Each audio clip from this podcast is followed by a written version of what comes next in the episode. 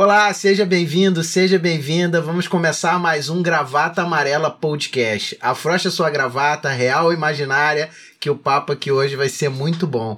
Hoje eu recebo a Carol Capellini. A Carol é mulher, mãe, empresária da área financeira, foi fisiculturista, campeã de fisiculturismo. Carol, seja muito bem-vinda. Obrigada.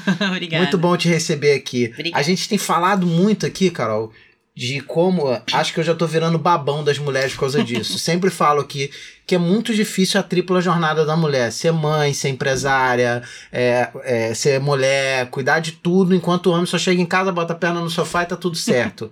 é muito difícil. Verdade. Como que foi a tua jornada para se tornar empreendedora? Já tava na família ou você que começou Não, por sua não, na conta verdade foi. Eu sou a primeira empreendedora da família, primeira empresária da família, né? Eu comecei a trabalhar muito cedo, é, comecei a trabalhar com 14 anos de idade. Sempre gostei de ter minha independência financeira, de ter meu dinheirinho. E nunca tive problema com trabalho, nenhum tipo de trabalho. Já fiz de tudo. Um dos meus primeiros empregos foi babá, depois foi faxineira. Depois eu consegui é, faculdade, né, pelo ProUni, lá em Santa Catarina, de administração, que ficava super longe da minha casa. Então, foi bem, bem, bem trabalhoso, assim, a minha carreira até aqui, né? Só- sempre trabalhei nessa área administrativa, financeira, sempre foi uma coisa que eu gostei. Mas quando não dava pra trabalhar nessa área, eu pegava qualquer outra área. O importante era estar trabalhando e desenvolvendo, né? E eu morava em Flo- em Florianópolis até nove anos atrás, há nove anos no Rio de Janeiro. O último emprego que eu tava lá, eu trabalhava com um parceiro muito legal, que eu gosto muito dele, Marcelo. É, eu trabalhava lá na, na Lancer Yachts, a gente é uma empresa de, de iates, né? E eu fiquei muito tempo com ele. Bacana, de manutenção de arte. Não, não, de fábrica mesmo. Fábrica. Fábrica de iate. Ele tinha também uma distribuidora de suplementos, uma loja de suplementos. Ele era muito empreendedor e eu levei muito dele pra vida, né? Ele me ensinou bastante coisa em relação a isso.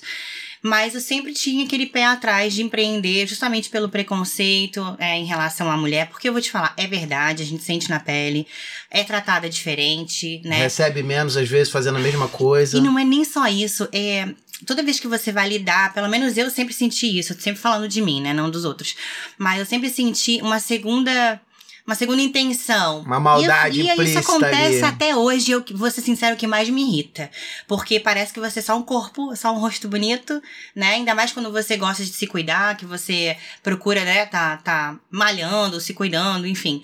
Então eles sempre acabam levando pra esse outro lado e não, e não percebem que tem uma mulher que pensa do outro lado. Que né? pensa que tem competência profissional Sim, que estuda, que faz. enfim. Então, às vezes, e isso até hoje, depois de eu ser empresária, depois de abrir minha empresa, senta às vezes cliente na minha mesa e fala: Nossa, você é pós-graduada, você. Assim.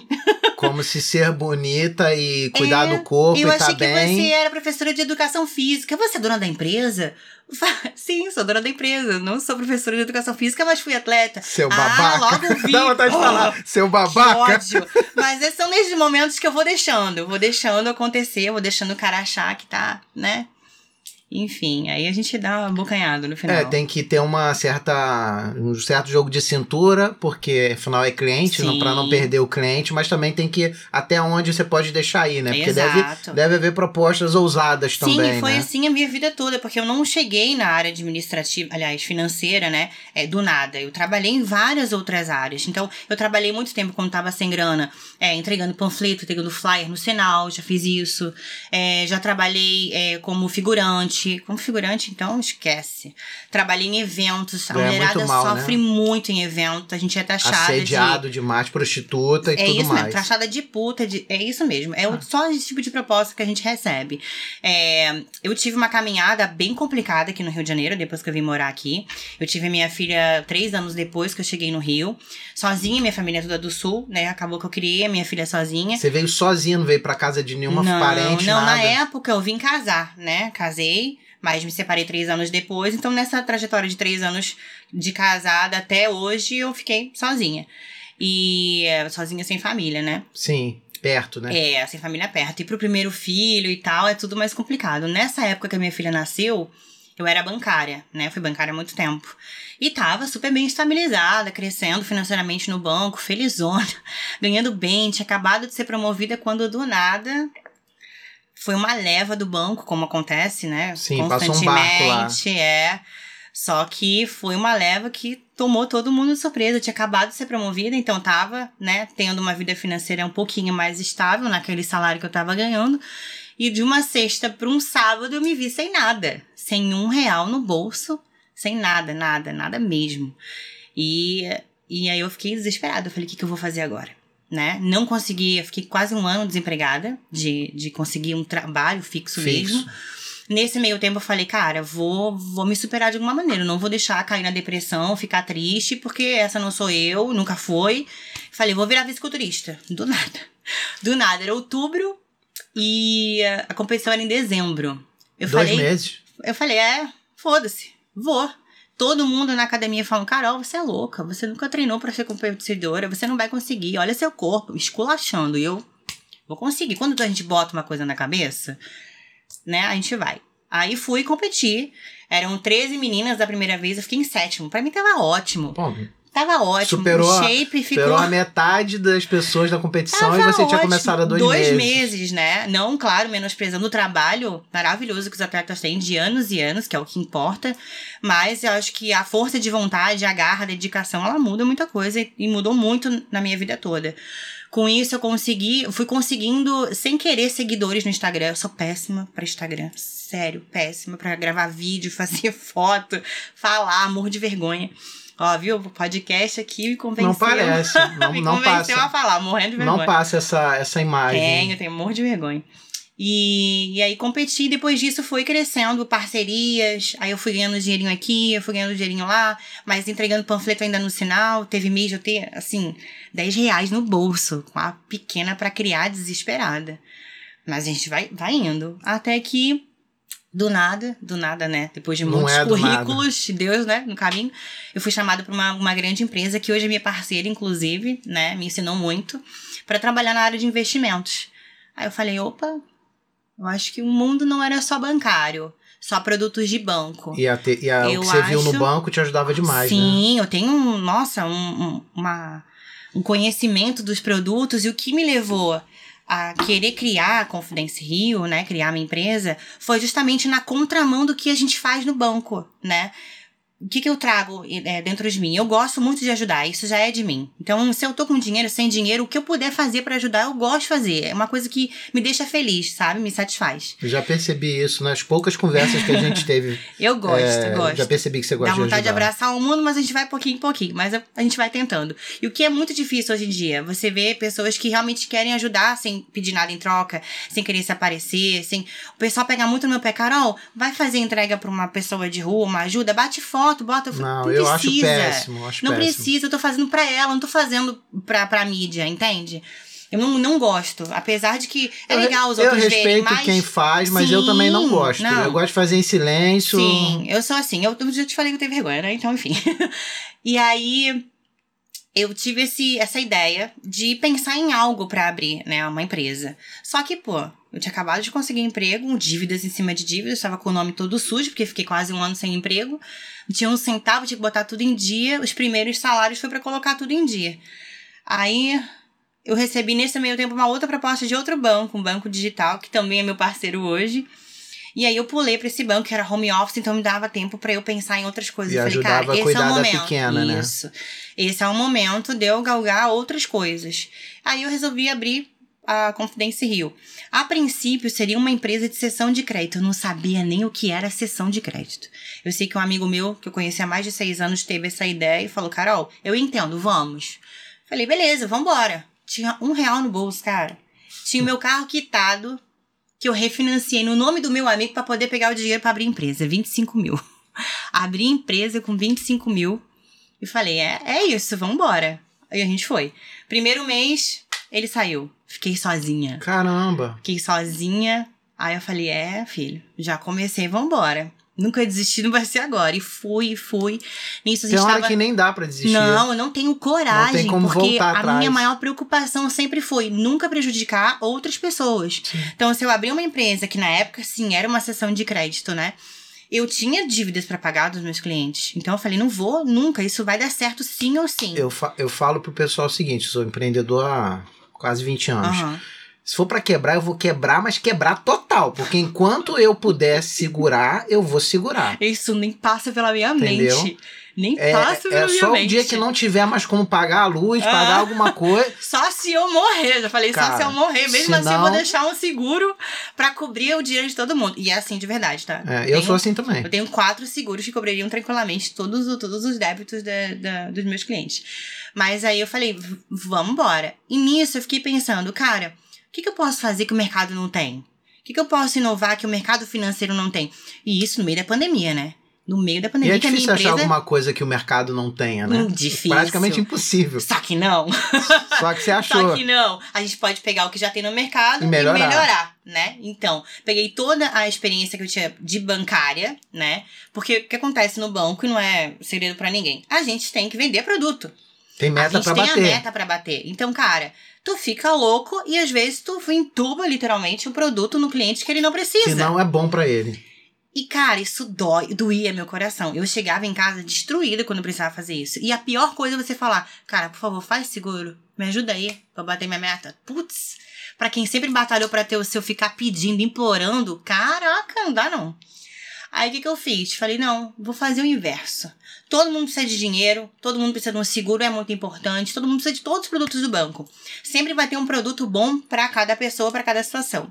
Pra mim não existe produto ruim, nem investimento ruim. Vai depender da situação e do gosto da pessoa. Sim, existe produto que não é adaptado àquela Exato. necessidade daquele momento. Eu não acho legal quando tem gente que, que esculacha um produto ou investimento. Ah, porque é errado, porque não é bom. Não, cara. Se tá no mercado, se tem aceitação, é bom pra alguém. É igual o ex-marido, vai ser bom pra alguém. não era pra você, mas vai ser bom pra alguém, entendeu? Até sempre pra alguém tem, limpar o pé, né? sempre tem um chinelo velho pro pé cansado.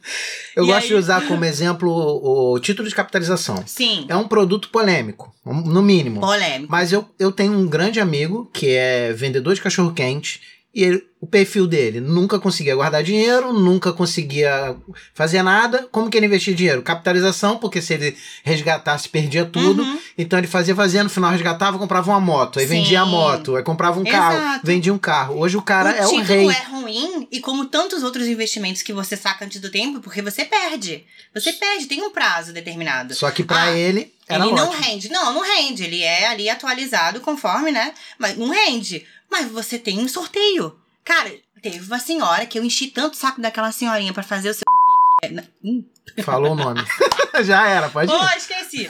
Aí, enfim. Tanto encheu eu enchi o saco dela, tanto, tanto que ela fez o título de capitalização. E ela ganhou 90 mil reais. Ganhou. Foi tão ruim? Foi ruim nada. Essa botou te mil ama reais. até hoje. Me ama, me ama nada. Não sei nem se tá vivo, coitado.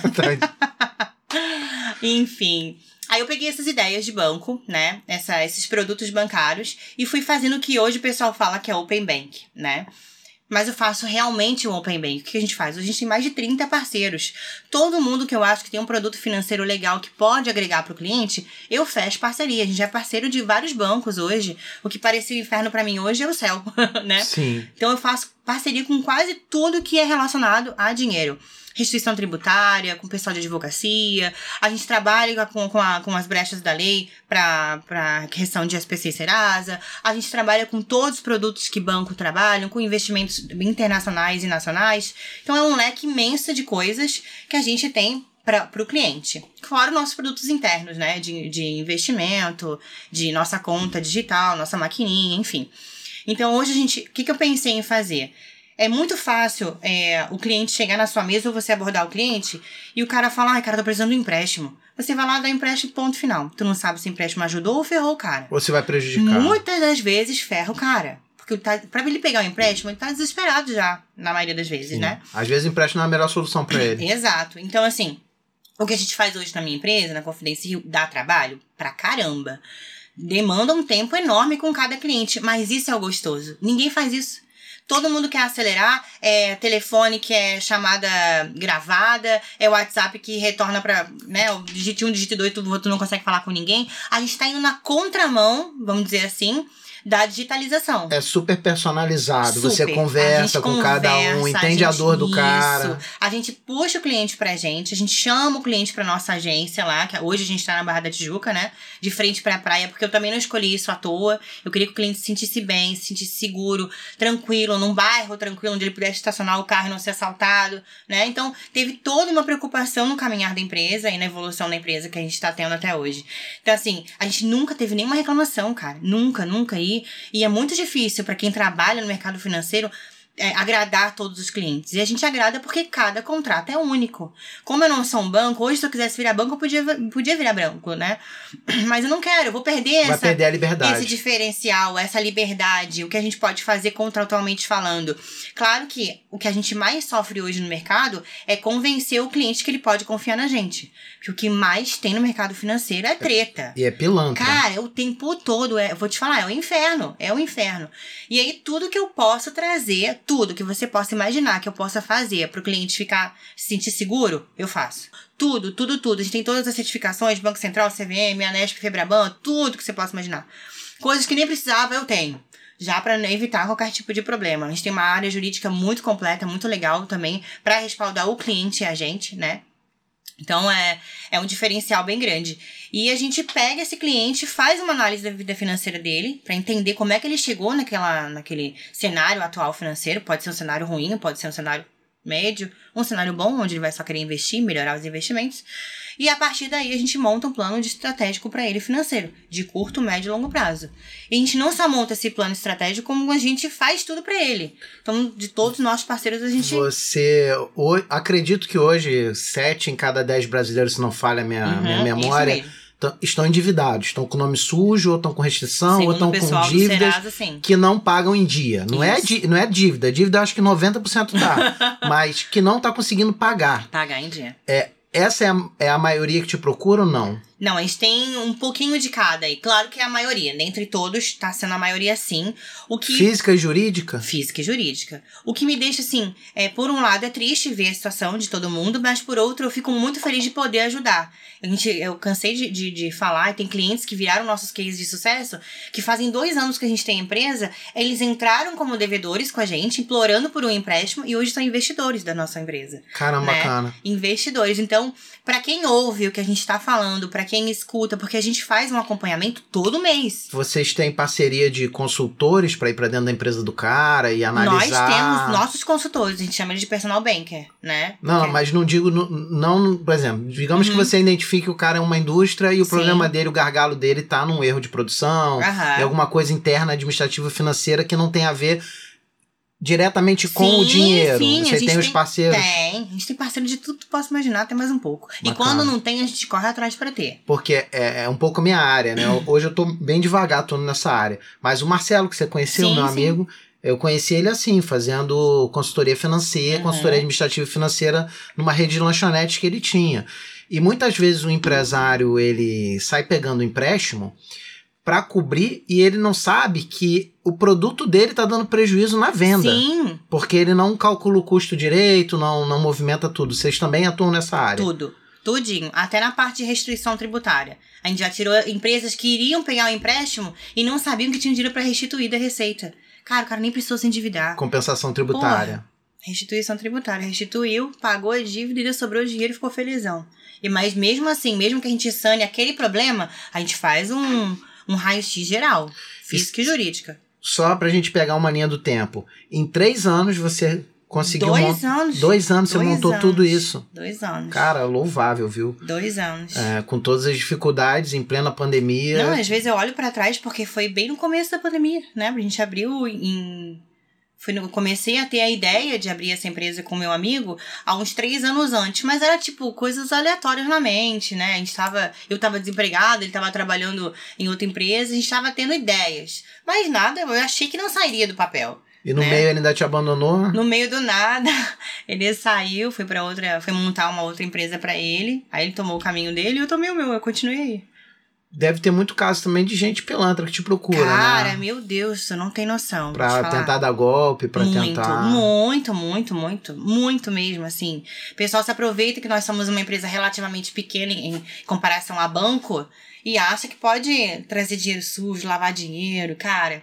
Se eu fosse uma pessoa que, que abrisse as pernas pra esse tipo de coisa, porra. É, você vai acabar com a tua credibilidade e vai desaparecer nunca, do porra, mercado. Já foi tão difícil chegar até aqui, provar para as pessoas que, ela pode, que elas podem confiar. Eu não botei o nome da empresa de confidência à toa, né? Então lá na minha empresa não tem erro, assim. Eu faço as entrevistas com o pessoal, um a um, e eu grifo. Primeira coisa que eu falo, não minta pro cliente. Ela é a regra número um da minha empresa. Não mente pro cliente, não tem porquê. Se o contrato é comum acordo, né? Todos os nossos contratos são feitos com o cliente, o que o cliente precisa e o que é bom para ambos. Todo mundo entrou no acordo? Para que que vai mentir pro cara?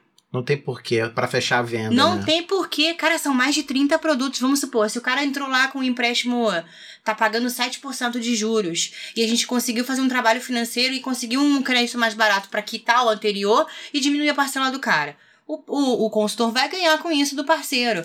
Pô, o cara tem dinheiro para investir, quer investir na nossa empresa, vai ganhar. Caraca, por que, que vai mentir? Mas deve ser complicado eu, por exemplo, vou, vou botar eu como cliente, tá? Tá. Faz conta que eu não entendo nada de mercado financeiro. que eu nunca atuei com mercado financeiro.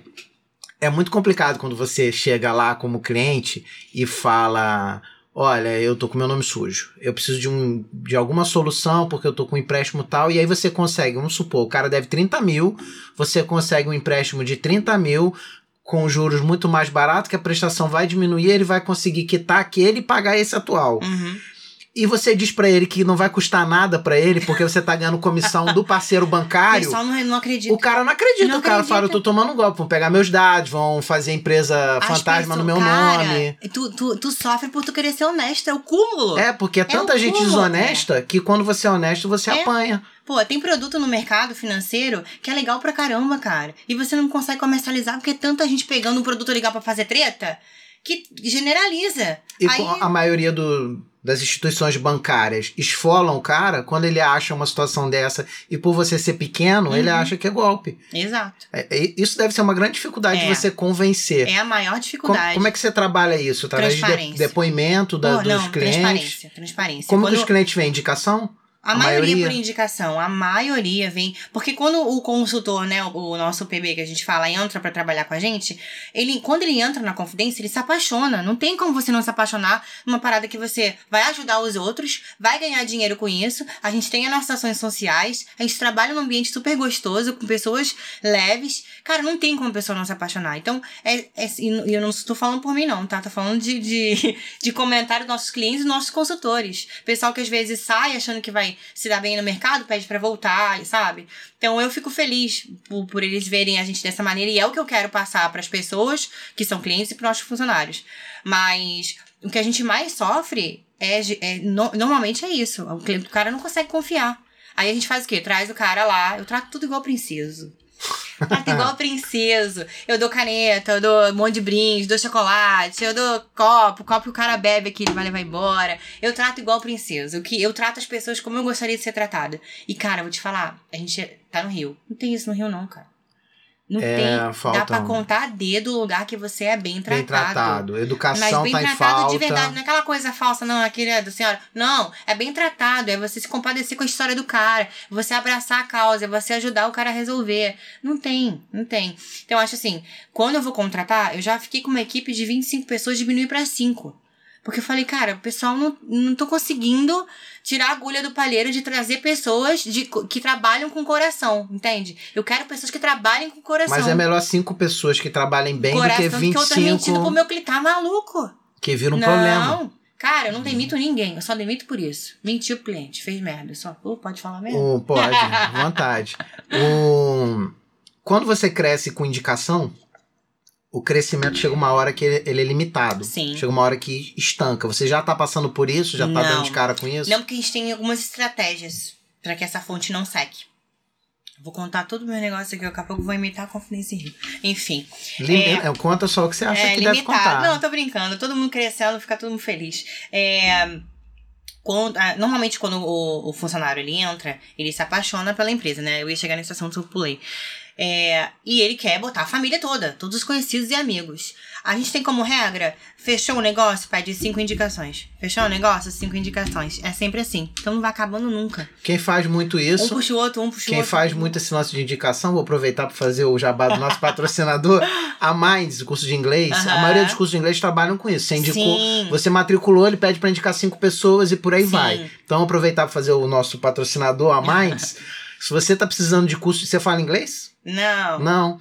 Já perdeu a oportunidade por não falar inglês? Ca- Já. Eu já per- tentei falar, eu já tentei falar. Já tentei fazer curso de inglês umas quatro vezes. Então, eu já perdi oportunidades. Eu também. A Minds, é ela tem uma tecnologia que, que você consegue fluência em 18 meses, tá? E ele tá com uma promoção bacana, tem um, vai ter um QR Code aqui na tela.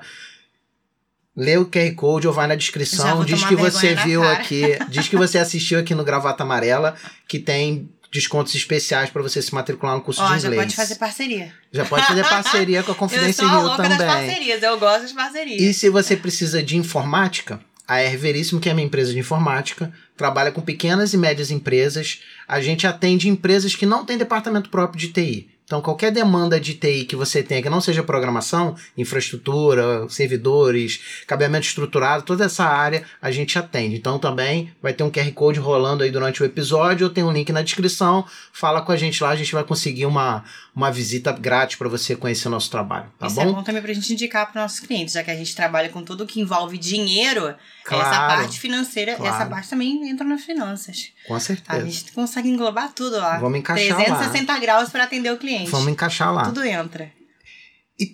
Você acabou criando, então, uma metodologia de treinar o pessoal de uma forma diferenciada Sim. para conseguir manter a qualidade do teu produto.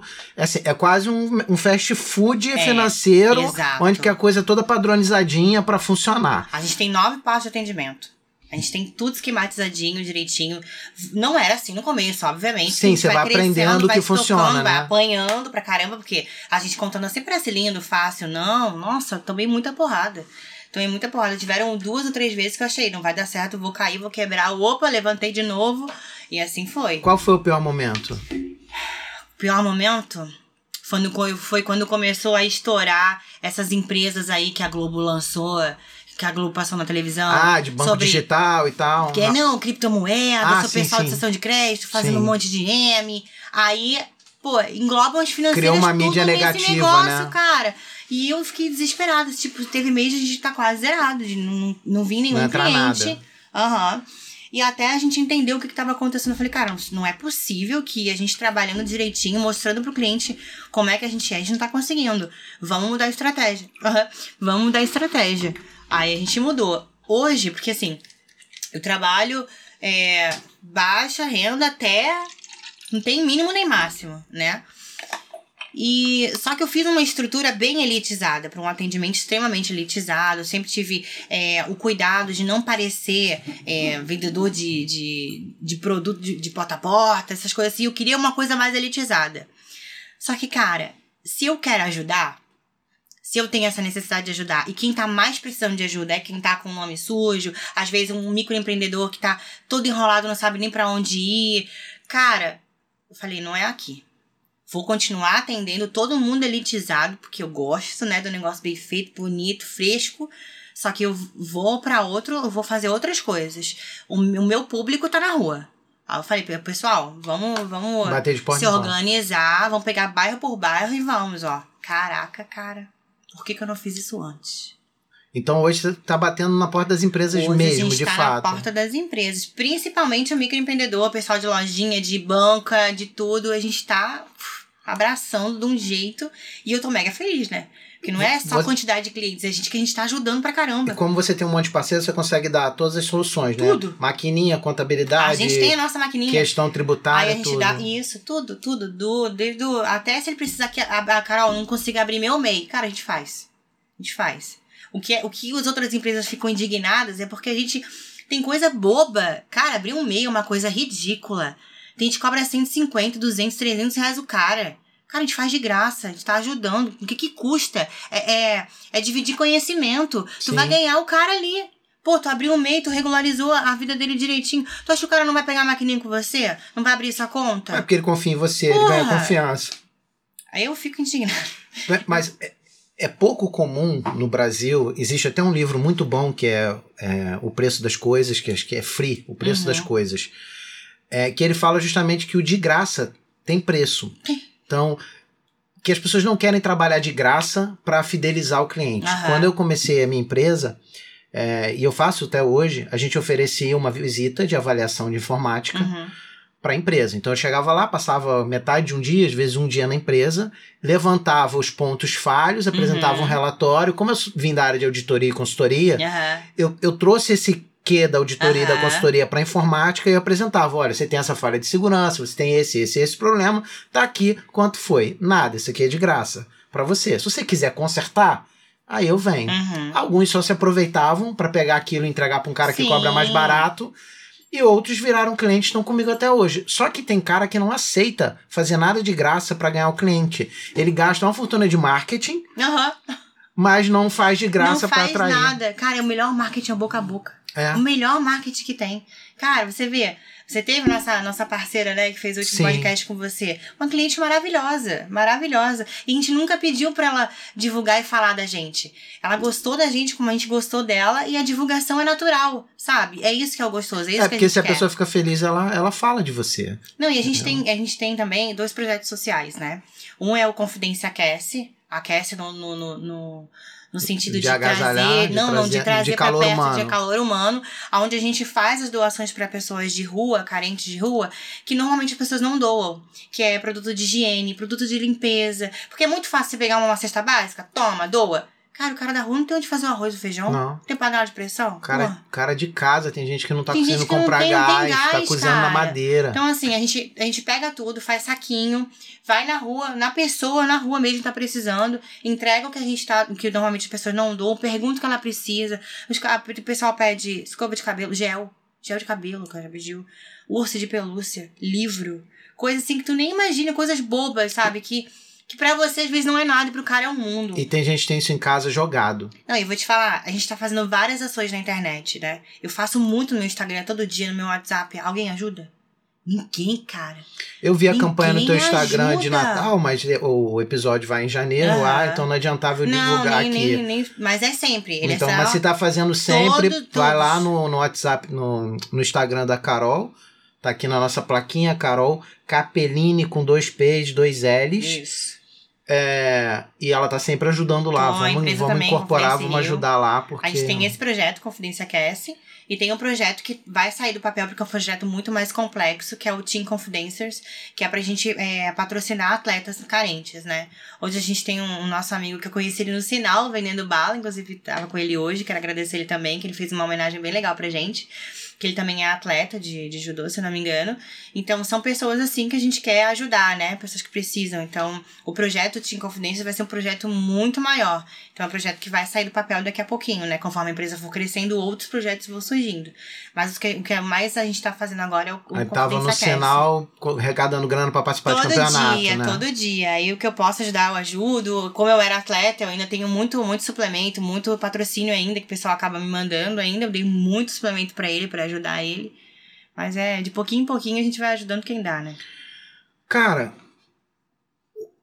conselho você dá pra uma mulher que tem mais ou menos a história parecida com a sua, ou pior, né? O pior no sentido de dificuldade. Sim, sim. é, que tá aí desesperançosa da vida, sei lá, porque separou, porque vai ser mãe solo, Aham. por qualquer problema e quer empreender. Porque, cara, tá cada vez mais difícil Tá. você se, se encaixar no mercado de trabalho. Tá. Eu falei no outro dia aqui, os amigos até ficaram me sacaneando. Que um- uma época muito ruim da minha empresa, eu fui procurar emprego e eu não consigo ser Uhum. contratado mais. Eu não consigo arrumar emprego. Uhum. Não, não é que eu não consigo arrumar emprego. Eu vou arrumar emprego para ganhar salário mínimo Sim, hoje. sim. E eu sou formado, pós-graduado, porque tá muito difícil Tá, arrumar tá emprego. difícil. eu, eu sempre briguei, sempre falei, e já fui muito criticado por isso, que é mais fácil empreender do que arrumar emprego. o povo diz que É verdade. os empresários dizem que não, mas é mais fácil empreender que arrumar emprego. Que dica que você dá para as mulheres que querem empreender? Cara, então, é. Primeiro, não é fácil, né? Já vamos deixar bem claro aqui. Sim. Claro que tem gente que tem uns insights aí que vêm do além e, buh, estoura e não tem tanta dificuldade. Mas pra quem tem mais dificuldade, pra aquela mulher que tá cabisbaixa, tá triste. O que eu fiz para eu poder sair da caixinha? Inova, cara. Sai, faz coisas que você normalmente não faz na sua vida. E isso eu tomo pra minha vida até hoje. Se eu percebo que, vou tomar um exemplo aí, ah, um relacionamento não tava dando certo. A gente ia naquele barzinho, a gente ia naquele restaurante, a gente fazia isso, isso, aquilo. Cara, acorda, Não faz tudo mais. diferente. Faz tudo diferente. Se olha Vou no espelho. Todo dia me olho no espelho. Eu sou uma mulher do caralho. Sou uma mulher do caralho. Todo dia eu olho. Se ninguém falar, eu tô falando. Sim, ninguém Já- vai dar tapinha é, nas tuas Ninguém costas. vai dar tapinha nas minhas costas, ninguém vai estudar por mim, ninguém vai- vai acordar às 5 horas da manhã por mim, ninguém vai chegar em casa 10 horas da noite cansada por mim, ainda levar o cachorro pra correr. Ninguém vai fazer isso, não. Então, assim, primeiro, veste a camisa de eu sou uma mulher da porra e eu consigo fazer sozinha. A mulher primeiro tem que entender que ela é foda sozinha. Bota na sua mente que ninguém vai fazer nada por você. Já é meio caminho andado. Cara, meio caminho andado. Quando a gente fica no vitimismo, né? Se vitimizando e tal, cara, nada Cara, acontece. Assim, eu acredito muito nessa parada de energia. Eu acredito muito, independente de religião, eu acredito muito. Então, quando você deixa sua energia baixar com pensamentos ruins, sentimentos ruins, cara, pra você sair desse vício é uma merda, uma merda. Então, começa a ouvir músicas pra te levar no, no nível. Cara, faz uma playlist só de música que te deixa alegre. Tá na fossa, bota a música que te deixa alegre. Vê coisas boas. Cara, há mais de cinco anos eu não sei o que é ver TV. Eu não vejo Não também mais. vejo, só, tem desgraça, cara. Só stream e Só- YouTube. Nem isso eu consigo. É, é eu cachorro, cacete, preso, não consigo. Mas assim, eu, eu evito, eu fui me moldando, porque não é fácil você estar bem todo dia. Não é todo dia que a gente tá bem. Só que isso é uma parada que muita gente do esporte não faz. O cara cuida do corpo, do corpo, do corpo, E não do corpo e não cuida da mente, Esquece. e aí se ferra. Se ferra. Tu vai chegar no palco com um corpo lindo, encaixadíssimo. Tua mente tá Destruído. ruim? Uh-uh. Você não vai pousar direito, você não vai Porque se não alimenta direito. Seu a sorriso tá mente. falso. Não Exato. alimenta a mente de coisas boas. E nada flui. Assiste jornal que é só desgraça. Assiste o balanço. Balanço total, balanço do Exato, mal, qualquer exato. coisa que tem que é problemático, porque é só assalto, crime, não sei o quê.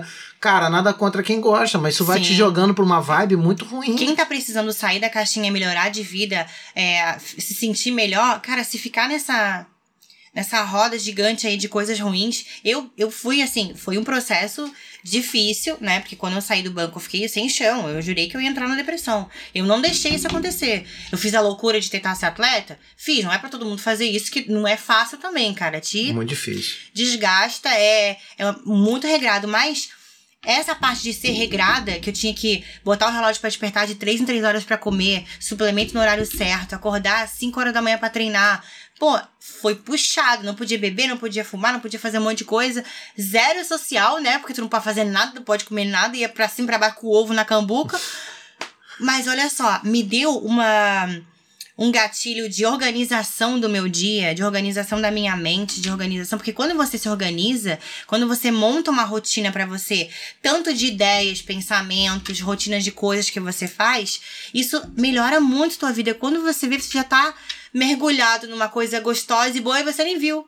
Tipo, hoje, todo dia de manhã, eu acordo cedão. Antes da minha filha acordar, eu vou lá, levo o cachorro pra correr. Pô, já tô vendo sol, já tô vendo né, a rua, as árvores, já vou agradecendo. Gratidão é uma coisa que você tem que ter na ponta da língua e na ponta da cabeça o dia inteiro. Porque Ser sempre- grato pelo que você tem, senão tu não vai ganhar alguém- mais. E sempre tem alguém pior do que você. Você Sempre pode estar tem. na Nossa, merda. cara, olha pro lado. Tem uma frase da minha mãe que eu carrego comigo e falo nas palestras que eu adoro.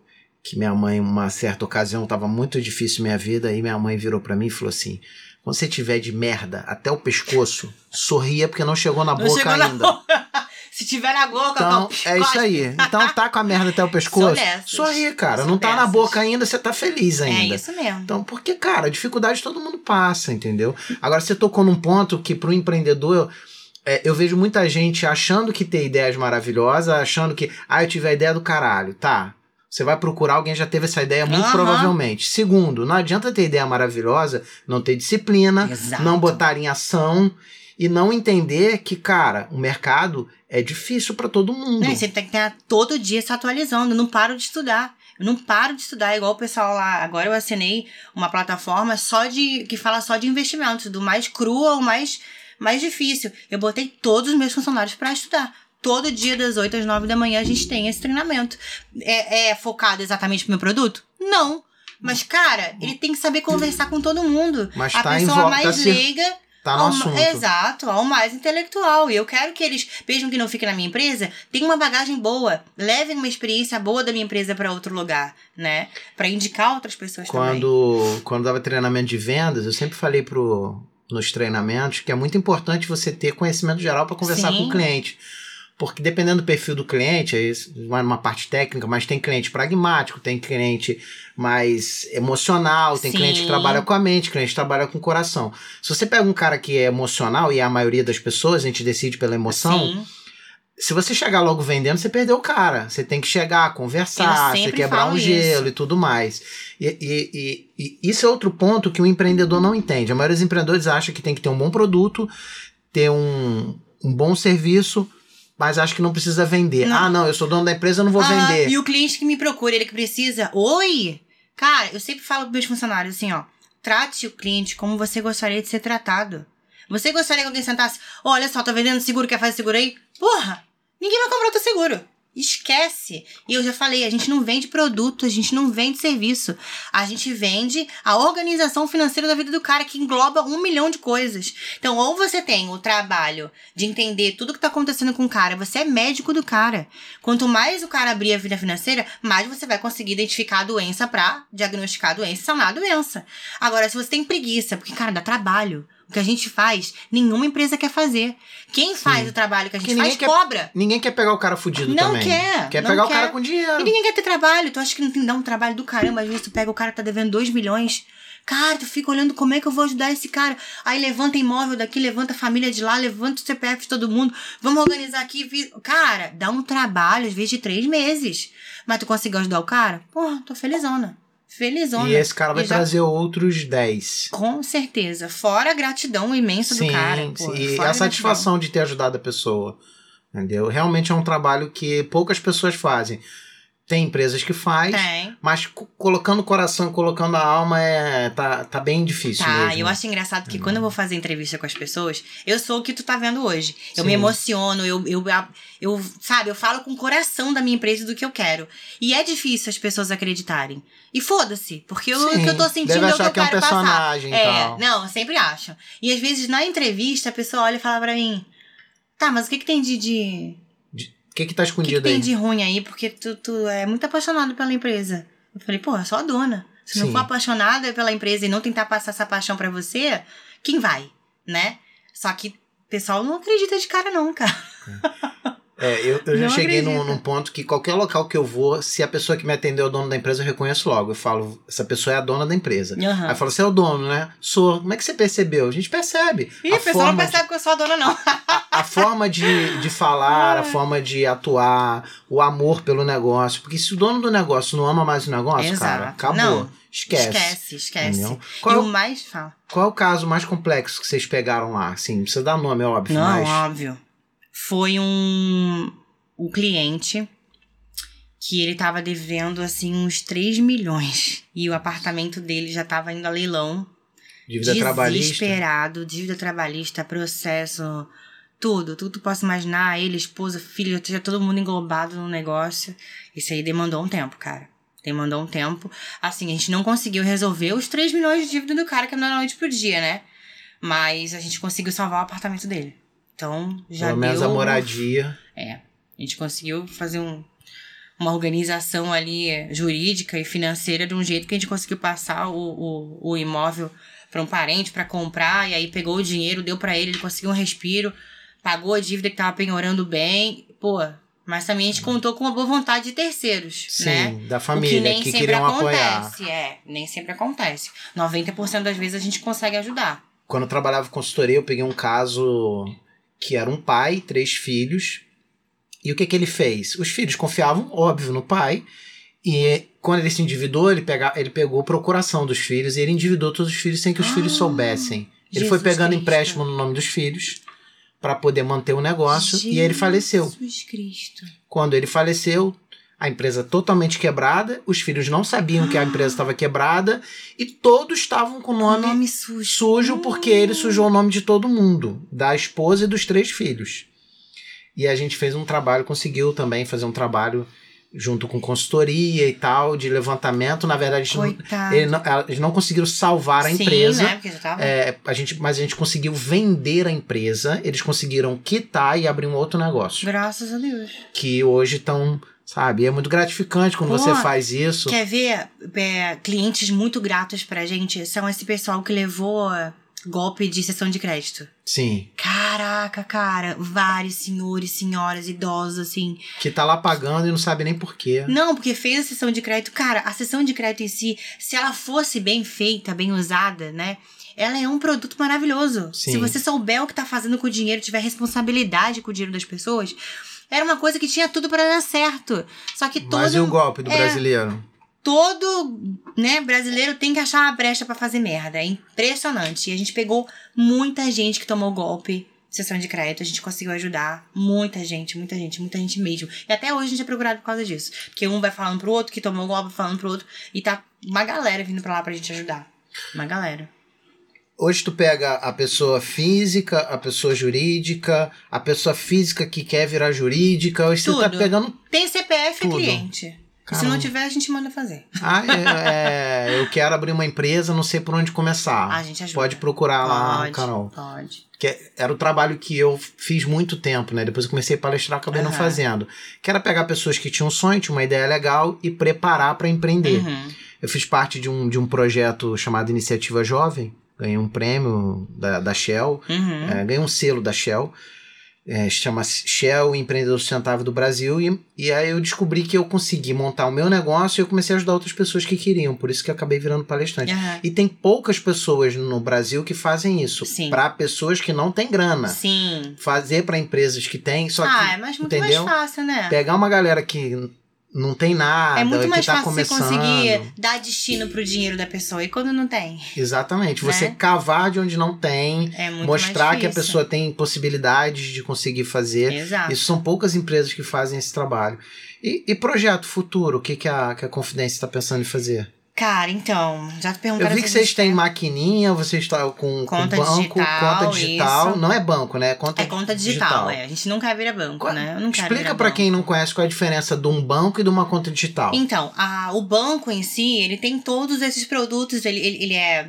Ele tem os produtos internos dele, né? Como o. Um dá o exemplo aí do Itaú fazer propaganda. Ele tem o título de capitalização da, dele lá, o PIC, tem o consórcio dele, tem é, o em- empréstimo que ele mesmo cede, enfim. O banco digital, ele é uma mantenedora de, de valores, você só passa os valores por lá. Você não tem esses produtos dentro do banco, né? Um dos produtos que a gente tem dentro da conta digital, que, que a gente pode oferecer sem ser banco, que a gente está fazendo muito sucesso, inclusive, é o Cash-in, onde você cadastra seu cartão de crédito lá e você consegue utilizar o limite dele como dinheiro. Então você vai lá, passa, ah, eu quero depositar o limite de 10 mil do meu cartão de crédito em dinheiro na minha conta agora. Na hora, você passa como se você estivesse passando uma venda na maquininha e pum, cai Sim. o dinheiro na conta na E hora. aí ele vai ficar devendo o cartão. Aí ele vai ficar devendo o cartão, mas a taxa é infinitamente menor do que se ele for fazer um saque. Ah, na verdade, você usa o limite dele para dar um empréstimo para ele. Exato. É Só que isso. com uma taxa de juros Muito muito, muito, pequena. Exato. Então é, o pessoal tá procurando muita gente por causa disso. Tá todo mundo esse final de ano querendo comprar presente de Natal. Sim, sim. E pra, Não, e tá todo mundo quebrado também. e pra pra um empresário, pô, eu tô agora, final do ano, eu tô com o cabelo em pé pra pagar 13 terceiro, porque é, nas épocas boas a gente guarda pra pagar o 13 Oi, terceiro. Nas épocas ruins, Verdade. e a gente acabou de passar por uma pandemia, eu, É. pô, eu quase quebrei, cara. E, e aí chega o final do ano é um desespero. Tá todo mundo com dinheiro, quem não é empresário, Aham. porque tá recebendo o 13 terceiro e a gente tá Sim. pagando. A gente faz também os planos de ir pra 13 terceiro. A gente trabalha o empresário e mostra pra ele uma maneira de ele ir aos poucos guardando dinheiro. A gente dá o caminho das pedras pra que chegar em novembro já tá com o dinheiro do 13 terceiro. Sim, esse é o certo. Nas épocas boas. eu- bom, eu sou consultor, né? Porque Aham. casa de ferreiro, espeto de, pau. de pau. Só que chegou uma fase ruim da empresa. Todo Uhum. mundo passa, entendeu? Não, tá É, tudo... te- todo mundo te- passa pelo momento que você já passou, Sim, né? De quase pô. quebrar, de ficar lá na, na, na dificuldade. Todo mundo não, mas muita gente Muita passa gente, por isso, grande né? maioria. É, Ainda e- mais um novo empreendedor que ainda tem muita empreendedor coisa pra entender. Porque assim, ninguém, não tem faculdade pra empreendedorismo, Não, cara. não Não, tem. tem. faculdade que. Tem faculdade, né? Te ensina o básico, o teórico. Agora, fala pra mim, como é que. Se não tem dinheiro, faz o quê? Ninguém fala. Se vem um cara com. Querendo lavar dinheiro na sua empresa. Você identifica como. Tem coisas que só a vida dando porrada que você vai entender. Sim, vai e a gente não estuda educação financeira na, na formação básica. Não Nem na tem. faculdade. Você Você, não estuda a índole das pessoas. Também não. Que vai a índole do cliente, vai a índole do funcionário. Porra. Você aprende matemática financeira na faculdade, E mas, olha lá, né? e, mas você não aprende a lidar com o dinheiro. A, a, a educação, A educação financeira, financeira em em, si. em si. E Cara, ma- eu passei a maior parte da minha vida endividada. Eu passei. Endividada, já fiquei com o nome sujo duas vezes. Não tem vergonha de falar, não, porque tudo que eu passei serve de aprendizado hoje pra poder ajudar os outros, ensinar os outros o que não fazer. Então, quem tiver com, a, com, com o nome enrascado aí, procura a Carol lá e diz que, e diz que passou aqui no Gravata Amarela, É, entendeu? Pra favor. ela saber que veio daqui, entendeu? Verdade. Cara, qual foi a maior dificuldade que você encontrou enquanto mulher, assim, pra empreender? Você contou algumas coisas de questões de Sim, assédio e tudo sim. mais, mas, assim, que bateu na porta, pô, isso aqui foi porque eu sou mulher. Aham, rolou é, o preconceito, porque eu já escutei isso dos homens e de mulheres também, principalmente no mercado financeiro. É difícil ver uma mulher na ponta do mercado financeiro. Eu acredito que justamente por isso, porque assim, já me senti humilhada mil vezes, já me senti maltratada, já me senti é, invadida várias vezes, várias vezes, de cliente sentar na minha mesa. Aliás, cliente não, né? Não, não se tornou cliente, obviamente. Sim. E de ficar cantando, falando, nossa, com esses peitos aí eu vou assinar qualquer contrato, dá a caneta. Nossa, esse tipo de coisa, escrota. Sim, Até os meus funcionários já me contaram que foram lá, porque eu faço questão de botar a minha cara no site. sim. Qual é o dono de empresa que bota a cara no site? Ninguém quer botar a cara. No mercado financeiro, o pessoal foge, não É, bota pelo, nem nome. ah, pelo perigo, né? Pelo perigo. Não, bota a minha cara lá pra trazer mais confiabilidade ainda. Então, até meus funcionários vieram falar: Nossa, essa daí é a dona da empresa, não quero mais fazer com acordo com você, não. Vou lá fazer com ela. Então, assim, é muito complicado. É, o que, que eu passei? Como eu tive uns dois anos aí sendo fisiculturista, você trabalha com o seu corpo. Você aprende a mostrar o seu corpo, porque esse é o trabalho do fisiculturista. Sim, é o que vai te trazer E é o que te traz parceria, um retorno. Não é dinheiro, porque você não mais. é puta safada, porque você tá Sim, é, é, é, é, eu, eu acho o fisiculturismo uma arte, o corpo é uma arte, né? O corpo moldado, trabalhado, quando não é puxado pra vulgaridade, pra pornografia, ele é um trabalho, como todo outro trabalho. Mas ninguém enxerga assim. Então. Não, inclusive, se você quiser usar pra pornografia, é um trabalho também. É seu corpo. Né? Exato, Sim. verdade. Falei errado até. É. Enfim, mas tudo é levado pra esse lado. Então, assim, eu tinha realmente um jeito muito sensual de me vestir, um jeito sensual de ser.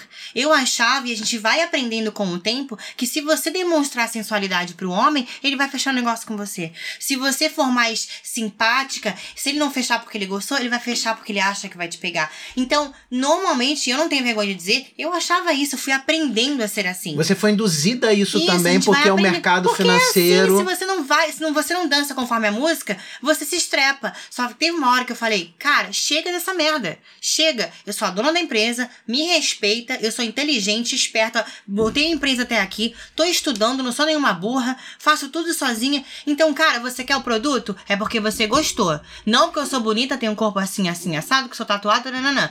Então, quando eu olhei no espelho e falou, Carol, você não precisa Usar é, seu corpo pra. o seu corpo, o seu olhar, a sua sensualidade pra mostrar que você tem mais do que isso. Você não precisa. O cara que enxergar só isso é um bosta.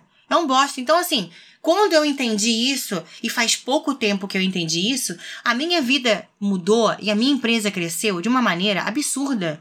Absurda, porque hoje chega um, um- alguém pra sentar comigo, como já aconteceu com um cara que foi lá, cara todo bonitão, né, bombadinho, chegou lá, nossa, como você é linda. Eu falei, desculpa, quer falar sobre o quê? Já cortei. Antes eu não cortava, eu tinha medo de cortar. E perder. Perdeu o negócio, o cara ser grosso.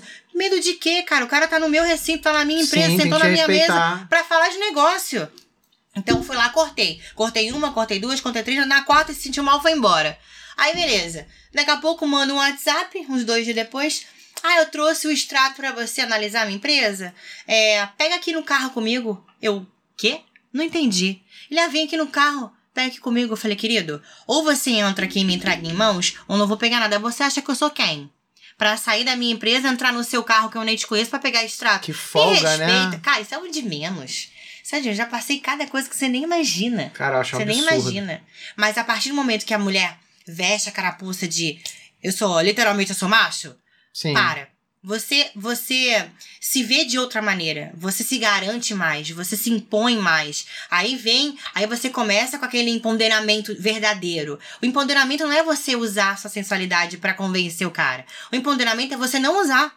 É você botar uma gola até aqui e convencer o cara que você consegue vender um negócio sem ele ver um palmo do seu corpo. Entende? É que, E cara. é complicado, é- vou te falar. Os homens são, não, não, são, não foram, pelo menos a minha geração tem 46 anos. A gente não foi criado pra respeitar a mulher. Fato, verdade, tá? Fato. A gente não foi criado, a gente foi educado Uhum. pra pegar todo mundo, pra ter uma Pra porrada de bem, abrir a mulher. carro pra pegar. Mas só pra Puxar a pegar. É só com a segunda a intenção. Não, não é tratar bem por tratar bem. Sim. Só que aí você cresce, amadurece, e se você for virar uma pessoa inteligente, você vai entender que você não precisa fazer nada disso pra pegar uma mulher. realmente. Você, a mulher, você chegou no estabelecimento, a mulher bonita, você gostou? Tem formas de você olhar, Sim. demonstrar que você achou ela bonita, sem precisar você falar Exato. nada. É Muito menos ficar igual um babão. Ai, Cara, gente, pelo amor de Deus. sabe, o seu, olho vai onde tem que ir, volta na classe e acabou. Exato. Ela vai saber que você achou ela bonita. Se ela tá afim de você, ela vai, ela vai retribuir, senão acabou. Então, respeita, cara. Mas é, a- as mulheres no mercado financeiro, eu trabalhei numa área de auditoria, né? Numa, numa das Big Four de auditoria, sete anos. E tinham pouquíssimas mulheres. Pouquíssimas mulheres. Na, na contabilidade tinha mais, mas na, na auditoria, que eu me lembro, só tinha uma Aham. uma mulher.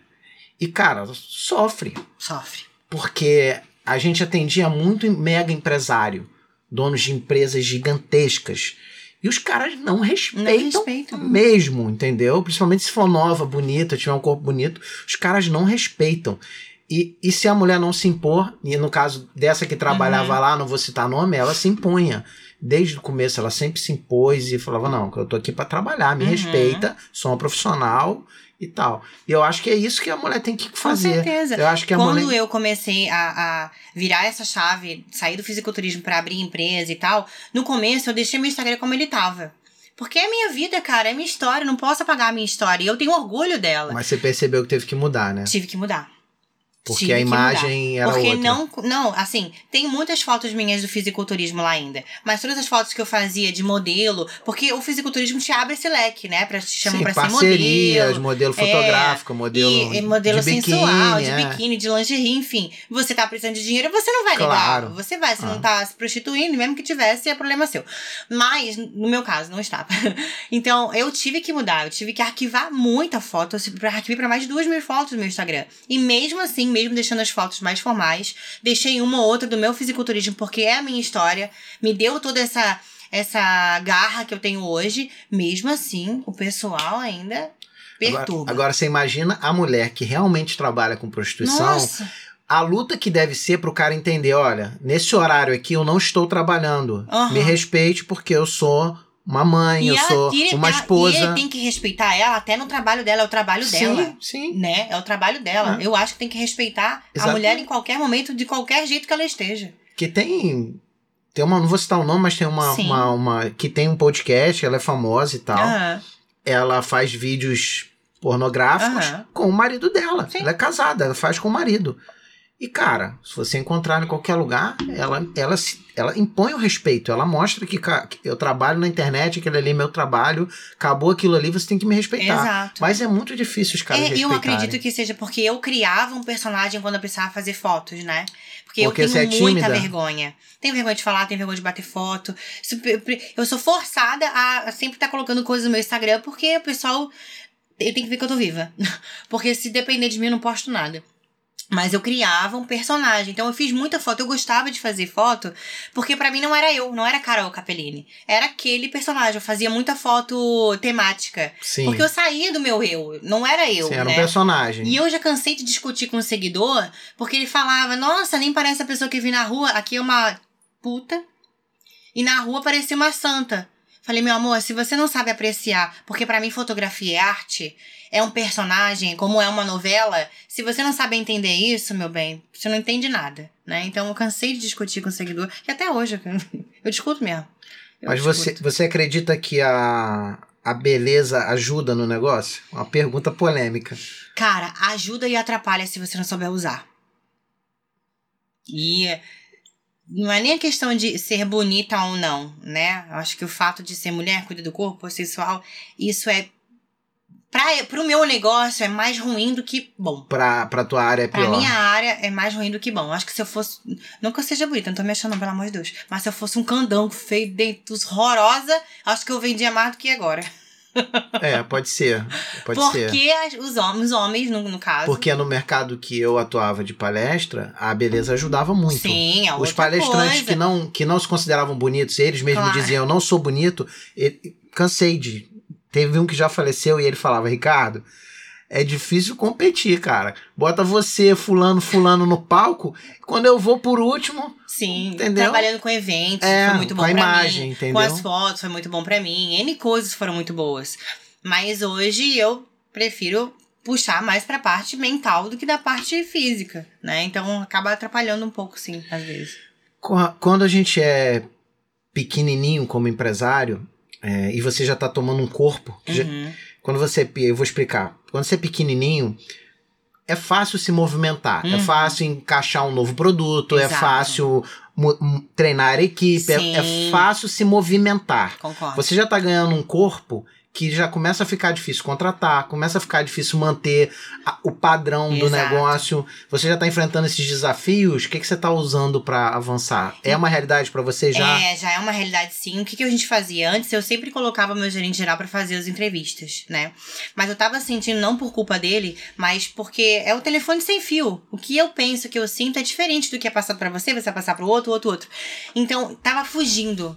Do, do sentido, do, do coração da Confidência Rio. Então, por mais que dê um trabalhão, dá um trabalhão, quem tá fazendo as entrevistas agora sou eu. Então eu sinto, eu entrevisto um por um. E todos os parceiros, quem faz a parceria sou eu. E normalmente quando tem cliente que é muito fora da curva, que o problema é muito cabeludo, eu puxo pra mim. Então, assim, demanda um tempo. Eu sei que vai chegar uma hora, eu não Que vou ter não vai braço dar mais- pra isso.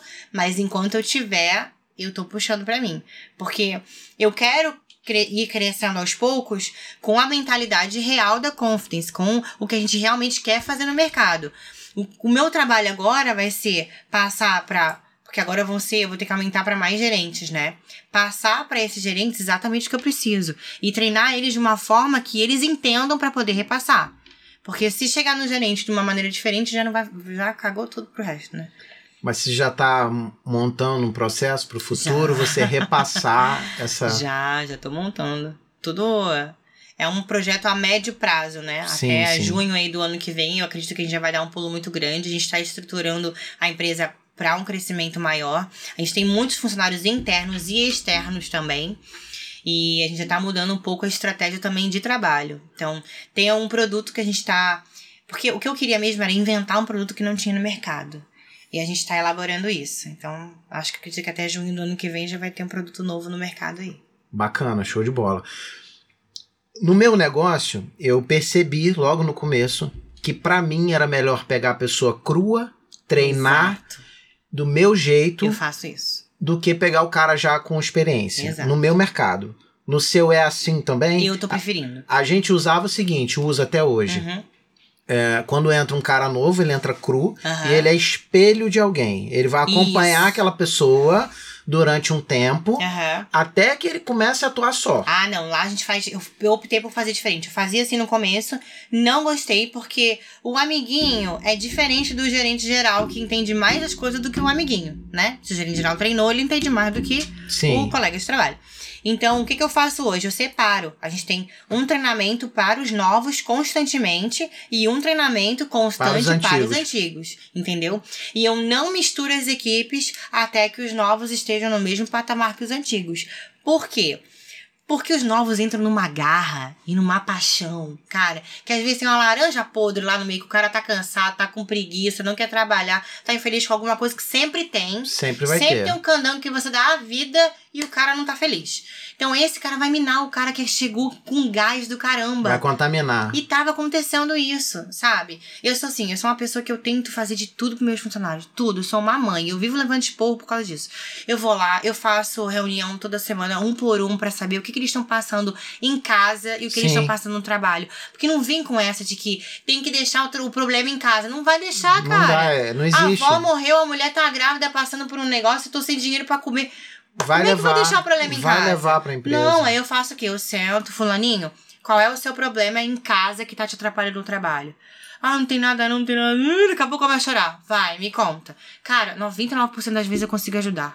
Mas você só consegue isso quando você é um determinado tamanho e quando você Exato. presta atenção nas pessoas que você lidera. Exatamente. Eu tinha um, um- um colaborador, já não trabalha mais comigo, Aham. trabalhou 10 ou 11 anos comigo, saiu, foi para uma empresa melhor, maior, melhor não, maior. Uhum. Ele caiu o padrão. A gente tem medições, Uhum. a gente faz medições de produtividade Sim, e eu consigo apurar quando o Aham. cara cai. No meu caso, o cara cai por horas atendidas. Percebo que ele tá diminuindo Uhum. e aí eu chamei, o que, que tá acontecendo? Tal. Tinha terminado com a namorada, tava na fossa, papapá. Se você não faz esse exercício, o cara começa a achar que você não se preocupa com ele, aí ele vai contaminar o outro, que vai contaminar o Exatamente. outro, que vai contaminar o outro. Exatamente. Entendeu? Mas isso é um trabalho que é impossível fazer num, por exemplo, Numa empresa gigantesca. gigantesca, né? É. numa, sei lá, numa Panasonic, que você não faz isso. Mas calma entendeu? aí, quando eu chegar lá eu, eu me estresso É, mas você faz por Tem. setor. Se o líder do setor for Sim, treinado para isso, Exatamente. ele que é o que a faz- gente faz lá. ele faz no setor Eu dele. sempre gosto de, de, de contratar pessoas humanizadas. Pessoas que vão sentir a dor do outro. Você contrata muito por Entende? intuição? Muito. É, eu também faço muito, isso. muito. E assim, eu já contratei muito. No começo só queria pessoal do mercado financeiro. Depois eu percebi que ex-bancário. Porra. Você sabe que os meus. com vício. Vem danado. Vem O com, vício do Entubaí vem faz pra o me pacote. ajudar. Ele vem com o eu falei, pacotinho. Cara, eu tentei, eu juro por Deus. Tô falando Cê- mal da, cê- da- do- dos ex, não. Os meus atuais técnicos de informática que trabalham comigo, nenhum era da área. Nenhum. Então, meus melhores Um era nem financeiro. viram CDB na vida. Um era gerente financeiro, e aí ele foi demitido. Ele era um excelente profissional e ele já tinha comentado comigo que o sonho, um dos sonhos dele era trabalhar com informática. Aham. Só que ele não tinha estudado na área, não tinha formação na área, nada. Eu venho, tá comigo até hoje, é meu gerente. O outro era da- de eletrônica, mas não, não era de informática, a gente também trouxe. Entendeu? Eu não tava nem precisando de gente na Eu época. acho que quem tem força de vontade aprende o que Qualquer quer. coisa. Aprende o que qualquer quer. coisa. E hoje, quando eu tô fazendo as entrevistas, eu percebo isso. Eu, eu conto o que é a empresa pra mim, qual é o meu sonho da Confidence, o que eu quero que eles sejam, pra que eles se, se coloquem no lugar. Eu, queria, eu, eu falo assim, vocês são empresários, porque as contratações lá na minha empresa são por, por meio, todo mundo é empresário. Sim. Então eu, eu trato o mental deles como cada um tem a sua Isso aqui é teu. Isso aqui é Isso teu. é teu. Então, assim, você vai tratar o cliente como se fosse teu. Porque eu sei muito bem que muitos clientes vão embora com o gerente. Não ficam na empresa, às vezes. Como é que o banco acontece muito isso, né? Então, assim, eu trabalho muito o mental deles para que eles entendam isso e para que eles tenham a paixão por fazer o bem, a paixão por fazer a diferença na vida dos outros. Eu falo, o dinheiro é consequência. Eu sei que todo mundo precisa de dinheiro. Vai sair dinheiro para você de qualquer jeito se você tratar bem e fizer um trabalho bem feito. Vai, tem 30 produtos, mais de 30 produtos para você trabalhar. Se você fizer o trabalho bem feito, Você vai vender algum. sair alguma coisa, não tem como não sair. Não tem. Todo mundo tem um empréstimo para trocar, um seguro para trocar, ou um seguro para fazer, ou- enfim. E o, o mercado ainda, muita gente não entendeu ainda. É uma estatística, tá? Uhum. Que 80% das demissões são por comportamento, não são Exato. por competência Não, técnica. comportamento. Todos Comportamento. Todas. É o cara que atrasa, é o cara que não se envolve, não é proativo, reclama de tudo, é preguiçoso, é, chega atrasado. É, São, são, são comportamentos. Mas as empresas continuam contratando por diploma, Não. por experiência. Tem gente, nossa, eu contratei que tem o segundo grau completo. E- Não me importa. Me importa a vontade da pessoa de crescer. Importa a vontade da pessoa de aprender. Eu acabei de contratar três pessoas essa semana. Me apaixonei pelas três. Eu tô contratando é, pessoas mais novas, mas eu gosto muito de contratar pessoas mais velhas. Que já tem família, que tem filho, que tem uma responsabilidade nas costas. enorme pra Que carregar. às vezes o mercado vira as costas que tem 40, 50 anos, mas o cara tem um sangue, a mulher tem um sangue de querer aprender, porque alguém acreditou nela, alguém abriu a porta pra ela, e ela pega aquela, aquela vaga como se fosse ouro, A- a última sabe? da é a coisa vida. mais gostosa de se sentir, sabe? A pessoa se realiza, voltou pro mercado, vai aprender uma coisa nova, tá sendo valorizado, tá numa empresa que acolhe, que entende, que dá o tempo da pessoa de aprender. É a melhor coisa que tem, cara. Pior você pegar Não tô generalizando, pelo amor de Deus. Mas, pô, tu pega uma pessoa nova que não tem responsabilidade nenhuma. Só que é balada, tá farra. aí, chega bêbado, chega virado, nem vai às vezes. Tá nem aí se vendeu, se não vendeu, ajuda de custo que você dá de 1.500 já tá bom. Cara, pelo amor de Deus. Sem ambição. Ambição zero. Esse tipo de pessoa eu corro. E dá pra ver de longe quem é assim. Dá pra ver de longe. Quer ver ninguém que chega na, na entrevista já falando mal do ex do ex-patrão. Ah, E fala assim, amigo, faz isso não. Agradece. deixa a porta Agradece. aberta, né? Quanto tempo ele pagou o seu salário? Quanto tempo você teve comida na mesa por causa dele? Não gostou? Cara, procura algo melhor. Ninguém agrada todo mundo. Nem Cristo agradou todo mundo, né? Então, se não tava tão bom, você deu tudo de si? Você fez tudo que você pôde Não um saiu por quê também? Não saiu por Né? quê? Eu fui demitida uma vez na minha vida. Uma. E eu sei que eu não dei tudo de mim. Eu tô puxando aqui na memória, fui uma vez também só. As outras eu pulei. Fui galgando assim. É. Eu fui, demi- eu fui demitido de uma empresa de água mineral no dia 8 de dezembro. Com a minha esposa grávida, primeiro casamento, com oito meses. Oito? Com. Meu filho nasceu em março, fe- janeiro, fevereiro, março. Com seis para sete meses de gravidez. Meu, que desespero. Eu fui demitido perto do final do ano e o sindicato de refrigerante e água mineral, ele entra em recesso em dezembro. Então eu só consegui receber rescisão em janeiro. Hum, Então, e eu era muito fodido de grana nessa época. Muito, muito mesmo. Nossa senhora. Pensa em alguém pobre, eu era muito pobre. pena que não tinha como nessa época. E, e aí, cara, fiquei no veneno, entendeu? Mas foi a única vez que eu fui demitido. E aí saí batendo. Naquela época você comprava lista de currículo na banca de jornal. Ah, lembro. Nossa. Rio Branco, papapá, papapá e tal. Tinha um sapato furado, só tinha um sapato Rio Branco aqui social. no Rio? É, no Cara, Rio. eu andei muito na Rio Branco de Floripa procurando Rio emprego. Branco do Rio, Meu pro- o Deus. dia inteiro, chegar em casa com o pé cheio de bolha, procurando Nossa. emprego e nada, e nada, e nada, e nada. E aí é uma história interessante do, do networking, né? O quanto o networking é importante. E aí eu conversando com meu pai, é, meu pai trabalhou 35 anos numa empresa de turismo, a empresa tinha falido, tinha falido não, tinha resolvido fechar porque não estava dando o lucro que eles queriam, era uma empresa de várias. Aham. Eles fecharam, demitiram todo mundo, pagaram. Só que meu pai era empresário também e tinha quebrado e Hum. tinha pego um empréstimo gigante na empresa para cobrir o negócio. E aí, quando ele não tinha rescisão para receber, era aposentado, mas a aposentadoria não bancava, ficou Não, meio que, que na merda nada ali e tal. E aí ele comentando que trabalhou numa empresa, não sei o que e tal, de auditoria. Eu falei assim: eu vou lá pro, pedir emprego. Meu pai muito orgulhoso falou: não, não vai, não vai, não vai. Eu fui lá bater, pedir e consegui um emprego. E depois consegui um emprego pro meu pai também Oh, na mesma Deus, empresa. Então, assim, fui demitido só uma vez e nunca baixei a cabeça, correr atrás, e igual também. você, e lutar, e o que aparecer a gente faz, porque senão, Nunca cara. tive vergonha, é cara. Eu passei muito- antes dos meus 14. A minha mãe sempre vendeu. Ela sempre trabalhou em hotel, hotelaria e tal. Depois teve eu, minha irmã e mais dois. Aí, pô, ficou difícil conseguir um emprego de carteira assinada, quatro filhos, pessoal preconceituoso. Lá não sou um pouquinho diferente daqui. É. Ela sempre cozinhou extremamente bem. E ela começou a vender lanche de bicicleta. Ela fazia o lanche e eu vendia. Caraca, cara. E eu já era empreendedora nessa época. Ela mandava vender o sonho a 15 centavos, eu vendia 25. E Caramba. pegava, porque ela me pagava. Eu tinha que vender pra ajudar Sim. a botar comida dentro de casa. E aí, sempre embolsava lá 10 centavos. Mãe, ganhei, ganhei. Ó, vendia, dava o dinheirinho dela todo dia. Eu ia com uma pochete desse tamanho. Cheio de moeda. Uma caixa daquelas caixas amarela grande atrás da Sei. bicicleta e ia vendendo de porta em porta, de porta em porta. Até o dia que um namoradinho da escola me viu vendendo as coisas, me chamou de pão bom. Putz. Aí acabou comigo. Ficou envergonhado. Nunca e mais quis mais vender, morri de vergonha, minha mãe ficou triste. Eu sempre vendi Mas também. foi. Sempre vendi na escola, inventava coisa pra sempre vender. fui boa vendedora, apesar e de eu não ser uma. Eu não gosto de vender, mas eu sempre fui boa E vendedora. é importante pro empreendedor entender, principalmente o pequeno, que o vendedor número um da empresa sempre vai ser ele. Aham.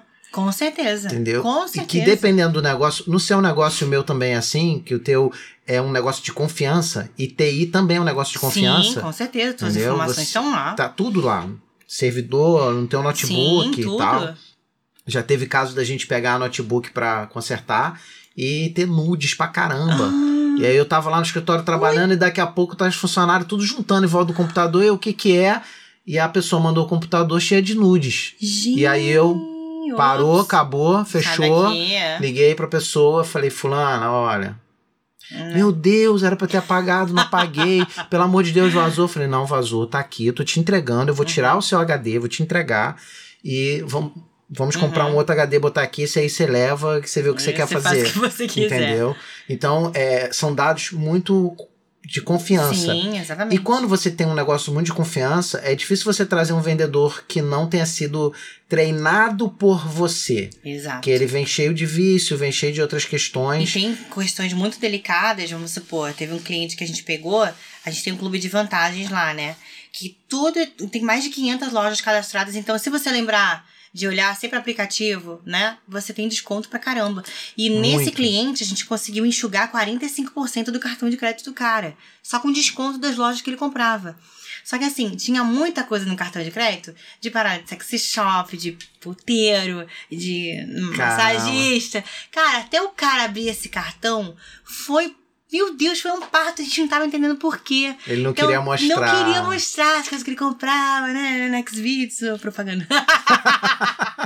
Essas coisas, mas foi- olha, vou te falar. Uma luta. Mas é, é um sigilo. Sim, e eles, tem que os meus um clientes, sigilo. os meus funcionários, eles, eles a gente faz um termo de, de sigilo tanto do- dos dados do cliente Sim. quanto dos dados da empresa. A e gente- tem que ter essa. A gente tem uma cláusula no contrato de confidencialidade. Ah, isso, de tudo confidencialidade. que, que passa na nossa mão. Exato, igual Porque tem lá. espionagem industrial, tem uma série de Sim, coisas. a gente tem entendeu? todo um trâmite de lavagem de dinheiro, tem tem várias coisas que os clientes. Mas que os voltando à parte de vendas, hoje a tua equipe é treinada de vendas, é você que treina. E eu também. treino do zero, como se não conhecessem nada. E- Porque o que a gente faz é diferente no mercado. Tem que, tem que trabalhar do zero, não adianta. Caramba. Não dá pra você pegar o cara e jogar no mercado. Ele não vai fazer o que eu quero que ele faça. Ele vai vender produto. Eu não quero que ele venda produto. Entende? Eu quero que ele venda a solução da vida das pessoas. Quer que resolva a Quero vida que das resolva pessoas. a vida das pessoas. E lá, pra eles sentirem na pele como funciona, a gente começa por eles.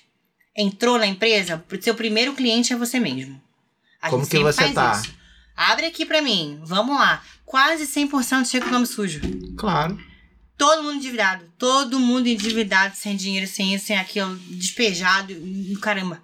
A gente começa por ele. A hora que ele vê o que a gente faz na vida dele, ele fala: Porra, minha mãe, meu marido, meu filho já começa a chamar todo mundo. A pessoa se apaixona. Cara, que massa A isso. pessoa se É apaixona. um, não tem como não é um se apaixonar. diferencial, né? Porque ele ganha um emprego e ganha uma, uma solução financeira Sim, pra vida com dele. certeza. A gente dá tudo, cara. Dá tudo. Eu dou tudo que eu posso. Porque ó. eu já perdi emprego na área bancária Uhum. porque eu tava com o nome sujo. E eu não pude entrar no banco porque eu tava com eu o nome sujo na a, época. eu fiz todo o processo Uhum. e meu nome tava sujo e eu fui reprovado por isso. Eu também. Não me disseram que foi isso, mas eu tinha um amigo que trabalhava lá Aham, que e aí falou. ele me falou, olha, você não foi contratado porque seu nome Ai, tava não, na época eu peguei uma tava no pessoa que, bem querida que gostou muito de mim. Falou, cara, olha só, seu nome tá sujo. Eu falei, cara, mas meu nome tá sujo, eu não consigo pegar o empréstimo pra pagar. eu não eu tive que conseguia me na desdobrar época. pra pegar dinheiro emprestado com os outros pra pagar. Não, eu não tinha como, era impagável, né? Uhum. Na, oca- na ocasião era Aham. impagável pra mim, pra qualquer pessoa da minha família, era impagável e eu perdi uma oportunidade, Hum. entendeu? Que eu acho ingrato, porque não Por é certo, o teu, assim, teu Beleza, nome. é que nem lá na empresa. Eu falo, você não tem como ajudar uma pessoa se seu nome está todo embaralhado. Sim. Primeiro você arruma o seu, né? Mas é. Eu acredito que no banco devia ser assim, cara, você tá precisando de uma oportunidade. Você tá precisando de um trabalho, você é um bom profissional. Não tem culpa de que aconteceu com você, né, no mercado. Sim. Dá um tempo pro cara limpar. Ajuda. Dá um tempo pro cara se restabelecer. Faz um crédito consignado Eu- dentro do banco não- você. eu não penso assim, não, Caraca, Carol. Eu acho cara. assim que ninguém entende mais de dívida do que o cara que vi- viveu endividado. Então é isso. É igual um amigo que fala: ah, eu, eu sou 40 anos casado com Maria. Aí eu entendo de casamento. Eu falei, não, filhote, você entende, entende de Ma- Maria. Você entende de Maria. Quem entende de casamento é o Fábio Júnior, que casou nove vezes, dez, sei lá. É verdade. Ah, entendeu? É verdade. É a Gretchen que casou não sei quantas vezes. Você entende de Maria. Que bom que você entende de Maria. Exatamente. Então, o cara que se endividou, o pequeno empresário que passou por altos perrengues, ele entende mais de empreendedorismo do que a grande empresa que o cara Exato. recebeu investimento, que o cara começou num outro Exatamente. patamar.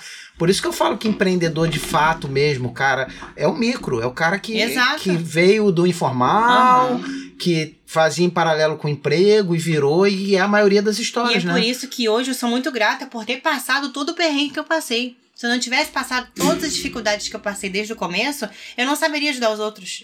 Se eu fosse filhinha de mamãe, com dinheirinho sobrando na conta, eu não ia sentir na pele que é pra poder ajudar. E 80 ah, quase 80% das empresas são pequenas e médias empresas, Sim. né? Que é o que movimenta o mercado de trabalho no, no Brasil. Exatamente. E são as empresas que recebem muito pouco apoio, porque uma, uma empresa, É imposto pra tudo. uma aqui, montadora, quando vai quebrar, o governo subsidia para ela não quebrar, porque são 10 mil funcionários que foram mandados embora. O cara que tem dois caboquinhos trabalhando para ele, quando ele tá quebrando, ninguém gente. ajuda, Não, não, pelo filho. contrário, E ele não cons- mal no banco. E ele não consegue dinheiro no banco.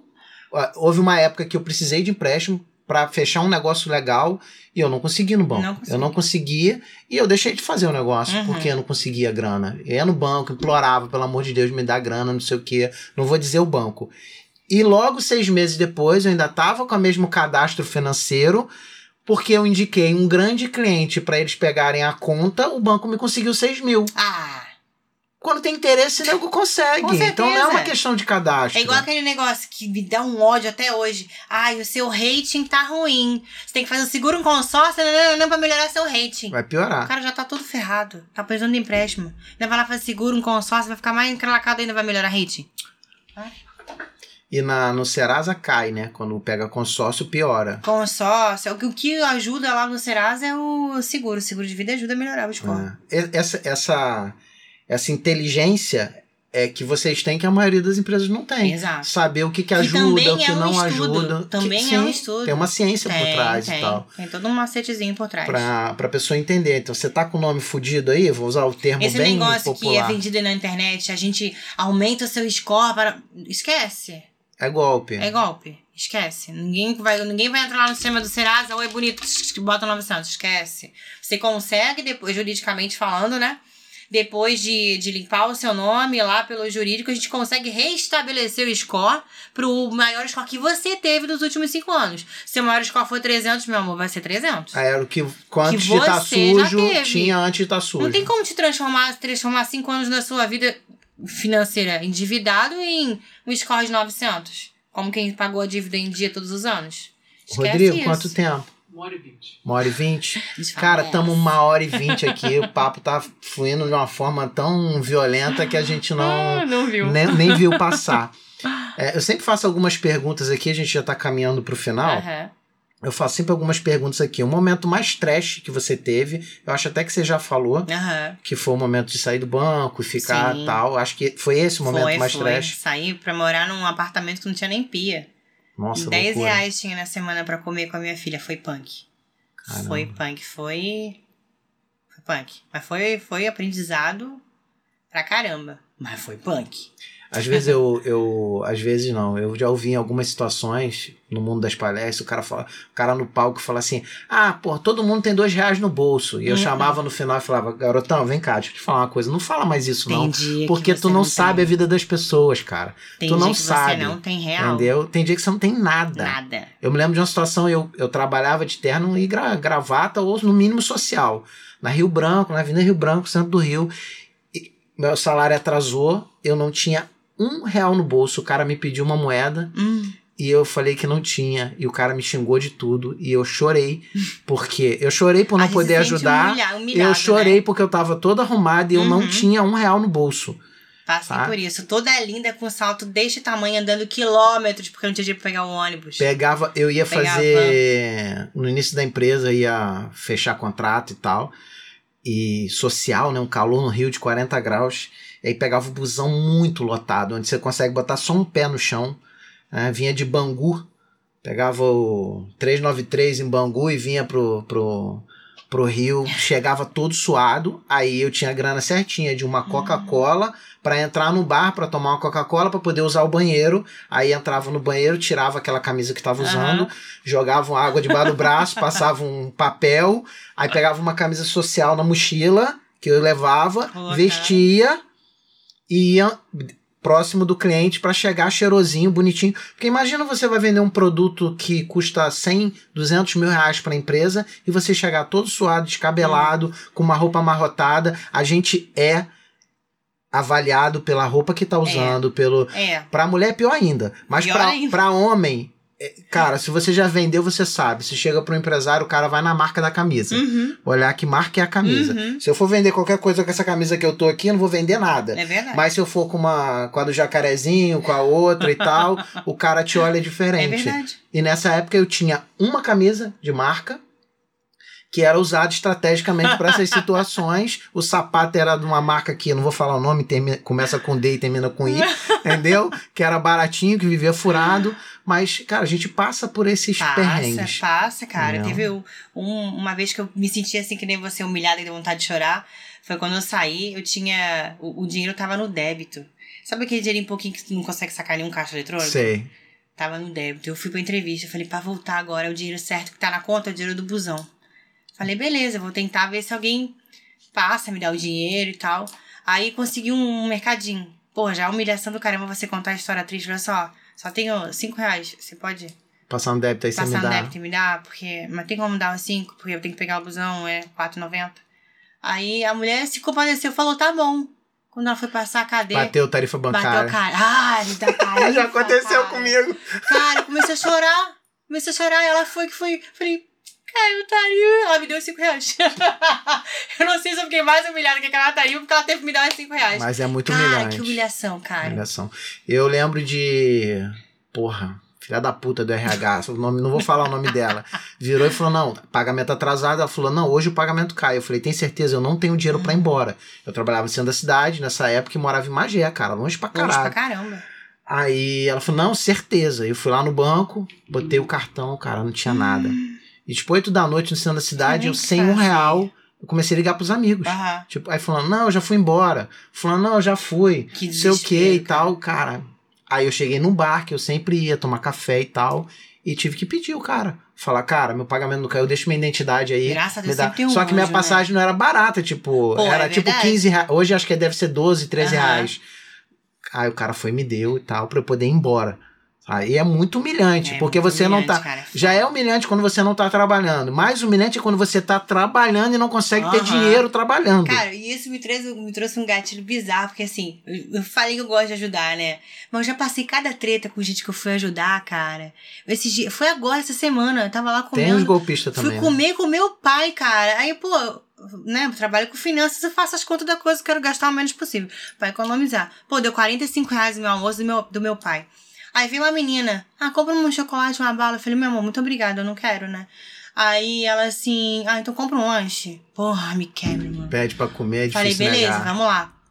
Ela Filha pediu mais caro. Puta, pediu um lanche de 54 reais, cara. Ai, teu não, mais não, caro que quero o lanche almoço. maior, a batata maior, o suco maior. Aí não, eu quero coca. E ela falou, posso pegar essa sobremesa? Eu falei, tá de sacanagem, né? Tá de sacanagem? Aí o meu pai é assim, pô, Carol, você não, você não observou a pessoa que tá te pedindo comida antes de dar? Eu falei, pai, eu vou muito pela emoção, pelo coração. Comida pra mim não consigo negar. Quando eu tô olhando pra garota, a garota com a unha de fibra de vidro desse Ah. tamanho. Trança no cabelo, tudo coisa cara. Celular igual o meu. Bolsa nova, short novo. Eu falei, porra, não olhei, tá melhor que eu. É, acontece pra caraca Cara, isso me senti uma otária. Uma otária. Qual o melhor momento aí da vida? Ter chegado agora até onde eu cheguei. Eu acho que assim, essa Você tá última... vivendo a melhor fase? Tô. Tô vivendo a melhor fase. A fase mais difícil, não de perrengue, mas a fase mais di- difícil de trabalho, de comprometimento, são muitas vidas na minha mão. Muita exigência, Tanto, né? com- tanto os clientes como os funcionários são muitas vidas, então é muita responsabilidade, mas tá sendo a melhor fase da minha vida, assim, disparado, sabe? Conseguir me entender como mulher mesmo, me aceitar como mulher, me respeitar como mulher, principalmente na frente dos outros, que o preconceito vem de homem, mas também vem de mulher. Também, mulher muito competitiva. Sim, ela nossa, implica é- terrível. E eu passo por isso o tempo se todo. ela achar que a outra é mais bonita que ela, pronto. Gente, que bobeira, né? É, mas é, né? mulher competitiva, não sei porquê. Não sei se são Bobeira. todas, não vou generalizar, É, senão vão me muitas, bater, muitas mas são, tem. Muitas são. A Muitas mulher é têm mais competitiva que o homem. Sim, sim. E, e é muito engraçado, É. né? Pô, eu sou do tipo que abraço, cara. Eu quero ver. Sempre gostei de ver minhas amigas mais bonitas do que eu, mais arrumadas. Eu sempre gostei de dividir as coisas boas. Enfim. Mas eu tô, eu tô bem feliz com a fase que eu tô, a melhor fase mesmo. E um sonho? Cara, botar esses projetos em dia, assim. É...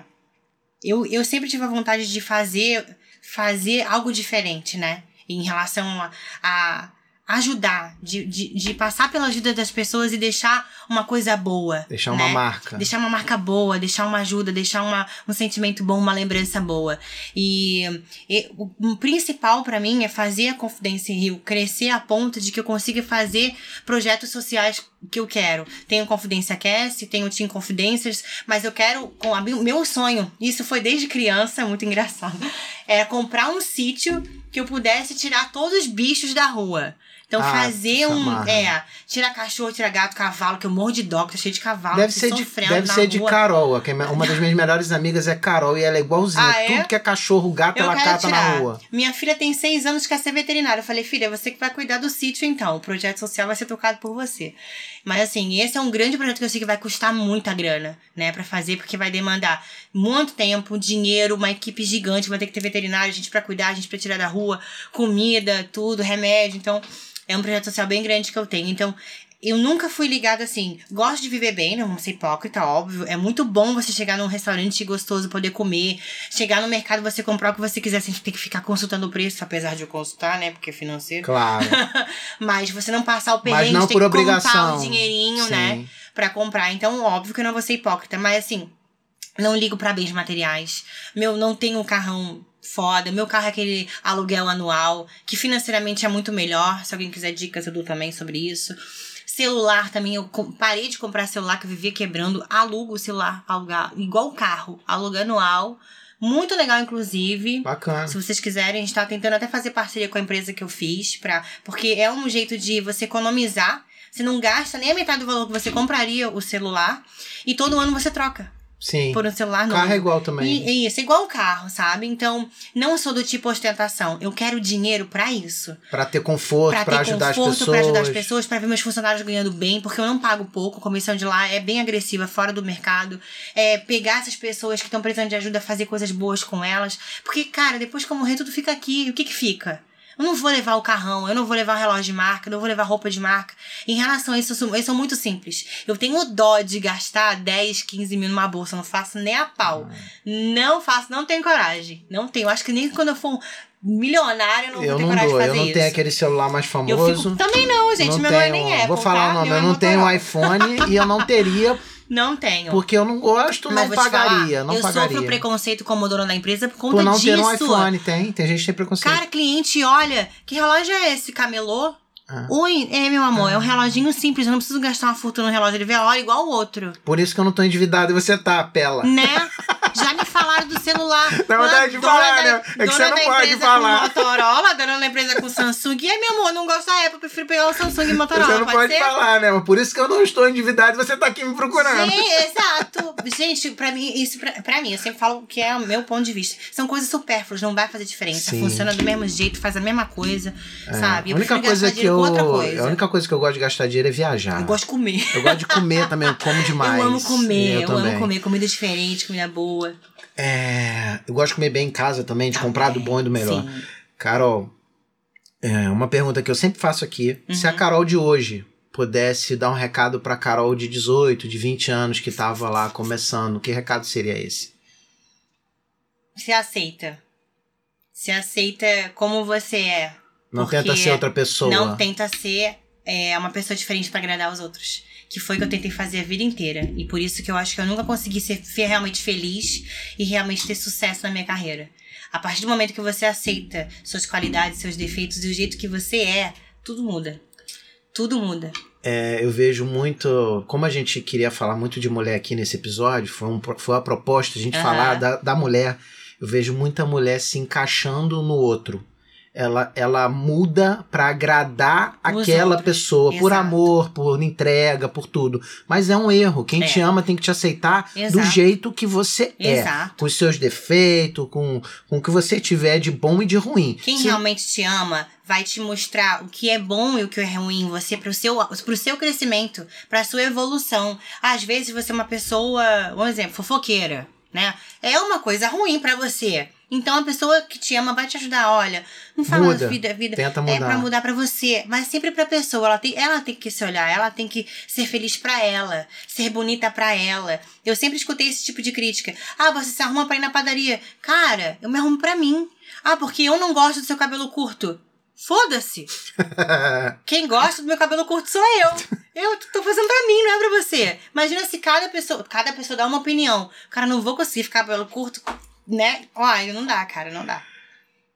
É, tem alguma pergunta, assim? Imagino que quando você estava vindo para cá, você imaginou algumas coisas que eu pudesse te perguntar e como você ia responder. Cara, vinho branco. Tem alguma. Não pensou? Mas não, tem alguma pergunta que nunca te fizeram e você gostaria que tivessem te feito? É uma pergunta difícil, nem todo é. mundo consegue responder. Eu acho que todas as perguntas que você acabou fazendo e que eu acabei falando já se encaixariam na pergunta que nunca ninguém me fez. É, mas eu já respondi ao longo do bate-papo. Nunca ninguém me perguntou qual era ou qual era o meu sonho sendo empresária, tendo a Confidence Rio, porque é, todo mundo acha que é ganhar dinheiro para torrar. Sim. Todo mundo acha. Qual o seu sonho? Ganhar dinheiro. Não é esse meu sonho. Então, acho que eu respondi isso o meu sonho sendo empresária é justamente isso: é poder realizar os sonhos.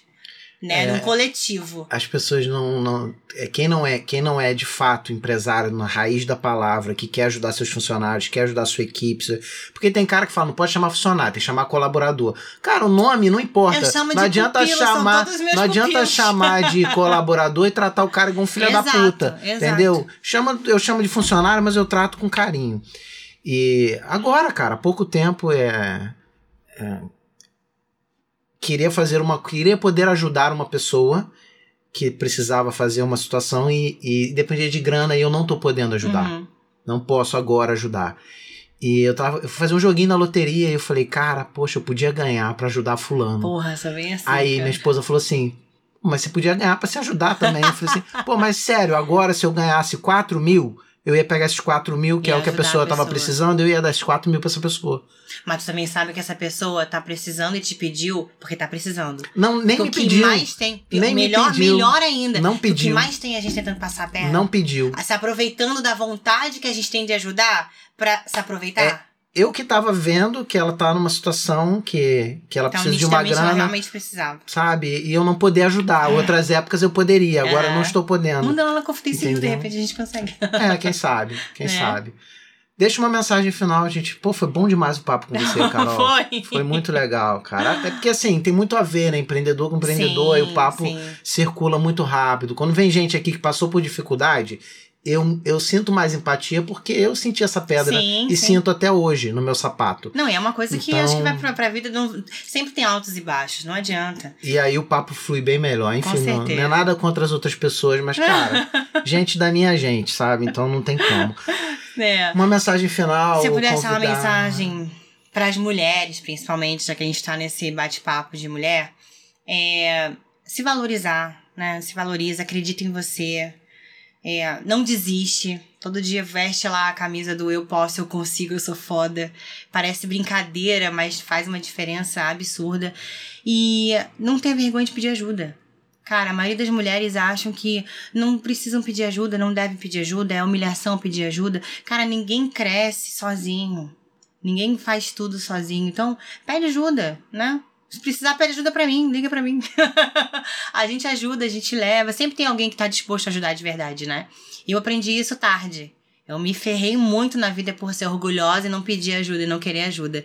Só que tem uma hora que você amadurece e você percebe que você não tá sozinho nesse mundo. Que hum. sempre vai ter um candango lá para estender a mão para você. Mas é, eu acho que quando a pessoa é muito guerreira, ela tem dificuldade de pedir tem, ajuda. Tem dificuldade. É porque sente como derrota. Eu falo, Sim. eu tô falando totalmente. Eu não chorava na frente de ninguém. Ninguém falando, nunca me via chorando. Eu tô falando totalmente por mim. É, lance de chorar, então, nossa, me lembro de várias situações uhum. de madrugada sentar na beira da cama e chorar, chorar achando que ia quebrar, achando uhum. que não ia dar conta e tudo mais, e graças a Deus passou. E vem, né? Empreendedor Sim. é um ciclo. Tem hora que você tá por cima, tem hora que a coisa Sim. dá uma balançada. Cara, o importante eu acho que é se manter positivo se mantém positivo, se mantém positivo, se mantém positivo todo dia. Pensa sempre que é uma fase, vai passar, que vai passar, cara, nada dura para sempre. Vai passar, e eu acredito que é na dor que a gente tem as melhores ideias. É na dificuldade que a gente tem as é melhores ideias. a gente se ideias. mexe mais, né, é. também. A gente se mexe Quando mais. Quando a gente tá tudo bem, a gente se acomoda. É. Se acomoda. E né, é no se acomodar que a gente ferra tudo. Sim. É no se acomodar que a gente ferra tudo. Nas crises é que a gente cresce mais. Verdade. É Obrigado, isso. Carol. Obrigada eu. Sigam a Carol lá, Carol Capellini 2Ps 2Ls no Instagram. Isso. O Gravata Amarela é Gravata Amarela Podcast, tudo junto. Obrigado por você ter assistido até aqui. Obrigado por você estar acompanhando o projeto. É difícil fazer o podcast. Ajuda, compartilha, recomenda pra galera. Se você quer patrocinar o projeto, entre em contato com a gente. Você pode entrar pelo Instagram, você pode entrar em contato pelo e-mail blá blá blá arroba gravatamarela.com.br. Se você não, ah, Ricardo, eu não tenho grana para fazer um patrocínio, você nem sabe quanto custa, entre em contato com a gente. Eu não tenho grana, não quero patrocinar, quero fazer um jabá. Entre em contato também, faz um jabá. Você ajuda o projeto e a gente também vai te ajudar divulgando. Muito obrigado e até o próximo Gravata Amarela Podcast.